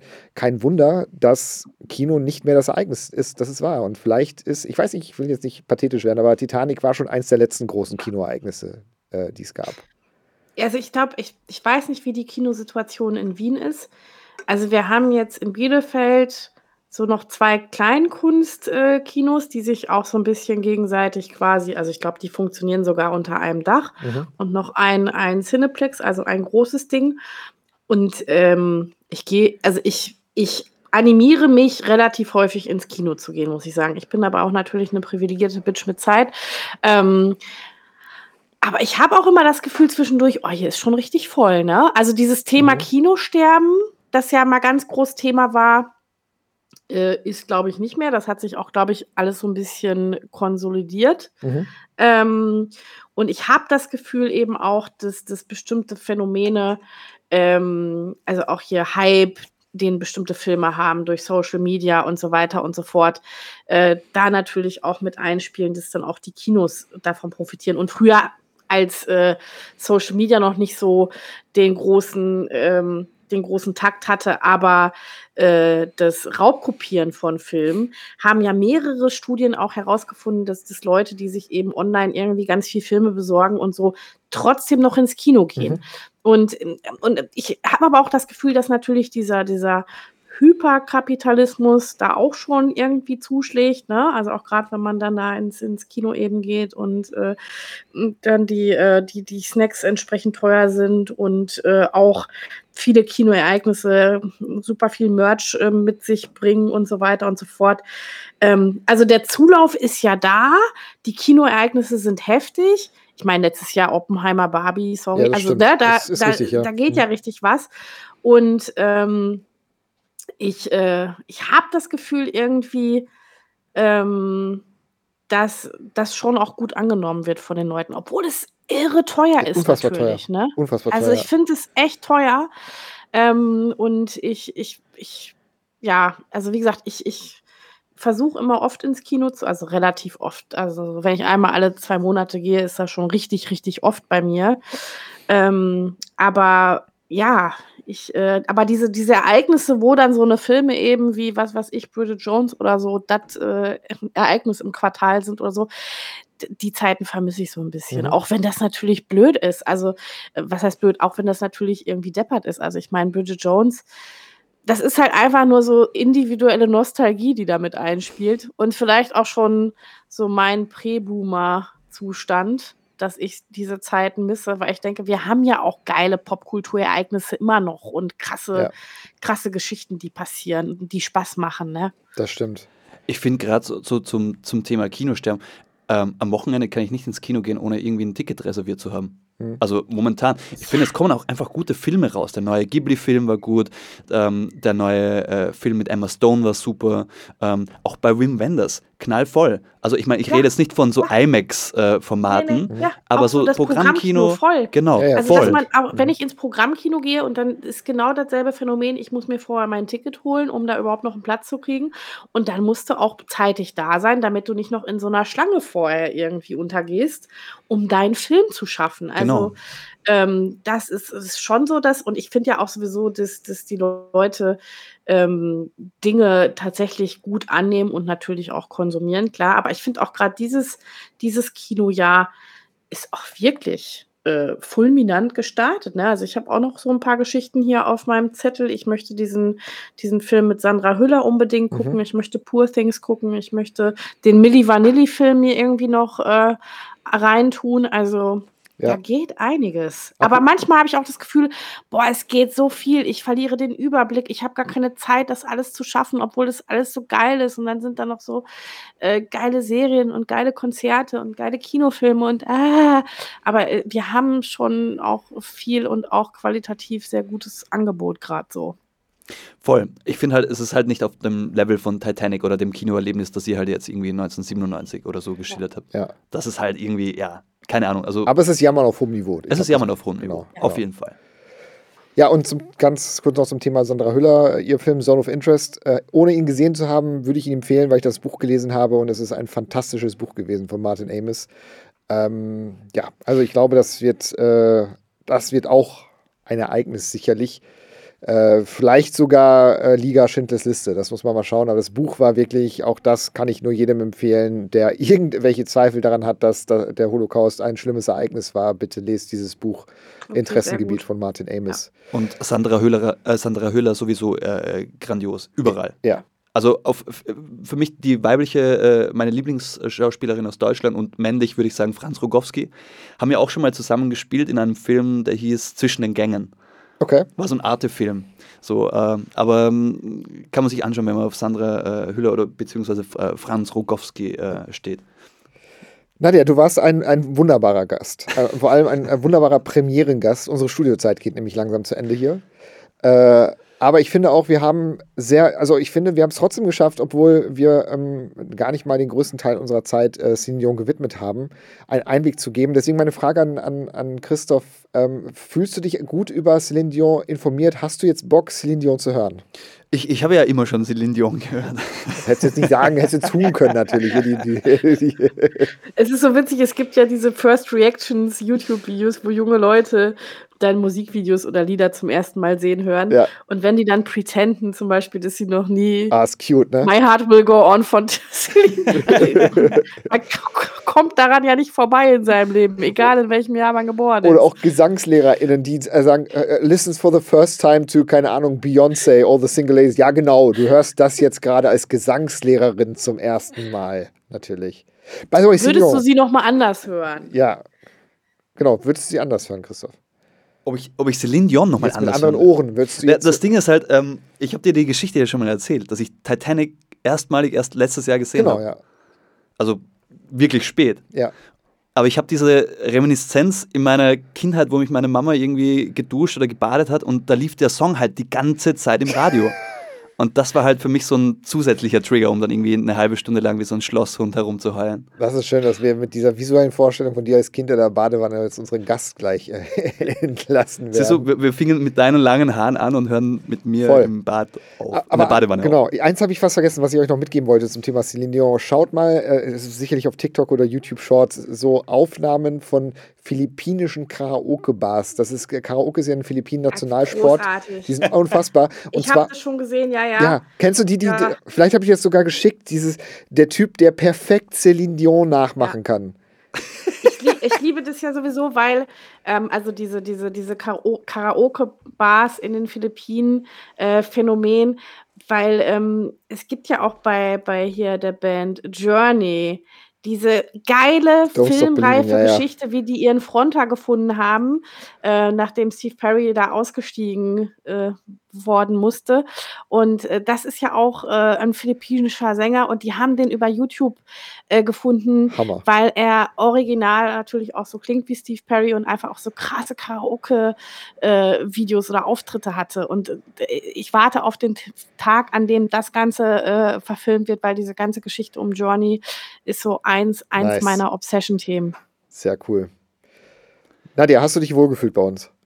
Sehr. Das Okay. äh, war sehr kurzweilig und ich finde, dieser Podcast, äh, der hat es verdient, dass er aufgenommen wurde. Herrlich. Also ich, ich hätte jetzt noch irgendwie zwei Stunden weiter plaudern können. Tatsächlich, also ja, es, ja. Es war äh, Ich super schaue auf, easy. ich schau auf die Uhr, aber es sind fast zwei Stunden und, und Ja. es hat sich angefühlt, als wie so 15 Minuten. 15 Minuten mal schnell irgendwie was besprochen. Geht mir genauso, hat total viel Spaß gemacht. Ähm, ich fand schön, äh, dadurch, dass wir ja auch nicht mehr in derselben Stadt wohnen, sehen wir uns natürlich nicht so häufig, aber es war schön, dass wir diese Gelegenheit hatten, auch miteinander zu plaudern. Ähm, ja, war toll. Vielen Dank, dass du da warst. Äh, bleib bitte in der Leitung, äh, wenn wir gleich die Aufnahme beenden, damit wir natürlich noch kurz äh, uns äh, richtig verabschieden können. Aber ansonsten Jawohl. würde ich sagen, ähm, äh, war es das für diese Folge. Christoph, hast du noch irgendwas, was du mitteilen möchtest? Ähm, Irgendwas zu verkaufen noch? Oh shit, wir, Unser Nadja, Fanpaket. Wie heißt dein Buch? Wie heißt dein Buch? Wir müssen dein Buch noch. Äh, Anti-Girlboss, den Kapitalismus vom Sofa aus bekämpfen, erschienen bei Ulstein. Oh, da habe ich noch eine gute Frage, Nadja. Ja. Äh, ist, es, ist es schon, also ein Buch zu schreiben ist ja auch Arbeit. Also das heißt, du bist ja schon vom Ja. Sofa aufgestiegen. Ist es, ist es dann Ja. keine, ist es keine, äh, äh, keine, äh, kein Selbstwiderspruch?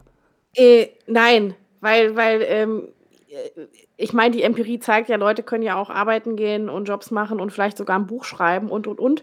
Aber ich glaube nicht, ich glaube nicht, dass, dass äh, Erfolg und, und viel Arbeit ähm, Menschen freier und die Gesellschaft besser macht. Und das ich versuche auch ich in so. diesem Buch zu beschreiben. Und ich bin auch eine, die gerne chillt, ähm, aber auch eine, die, die, die sich gerne mit Quatsch beschäftigt, äh, der sich nicht immer monetär umwandeln lässt oder die meiste Zeit eben nicht. Aber ähm, ja, jetzt habe ich auch mal ein Buch geschrieben. Genau. Ist sehr schön geworden, finde ich. Und wer weiß, vielleicht, es gibt eine sehr schöne kleine feministische Buchhandlung in Wien. Ich vergesse immer, wie sie heißt, aber es ist eine wirklich auch wirklich eine richtig tolle kleine Buchhandlung. Erster Deswegen, Bezirk irgendwo. ja, oder? genau, Ja. ersten Ich hätte auch fast in Wien gelesen, aber ich, ich äh, Anfang Januar, aber ich war krank. Ärgerlich. aber ich muss noch nach Wien kommen. Bitte sorgt dafür, dass ich in Wien lese. Werden wir nachholen. vielleicht- Sehr gerne Ja, machen. wir geben den Ja. Tipp einfach mal weiter und auf jeden Fall, falls jemand sich das Buch kaufen möchte von Nadia Shehadeh, Anti-Girlboss, dann bitte doch in der Buchhandlung bestellen und äh, nicht äh, bei Amazon. Äh, ja. schön, dass du da warst. Schön Danke, war's. dass du da warst. Und ähm, ich würde sagen, ähm, wir verabschieden uns auch bei allen, die uns jetzt gerade zugehört haben. Mein Name war Schimanski, du bist. Berserker und das war. Nadja Scheade. Danke Ciao. und ciao. Danke und tschüss.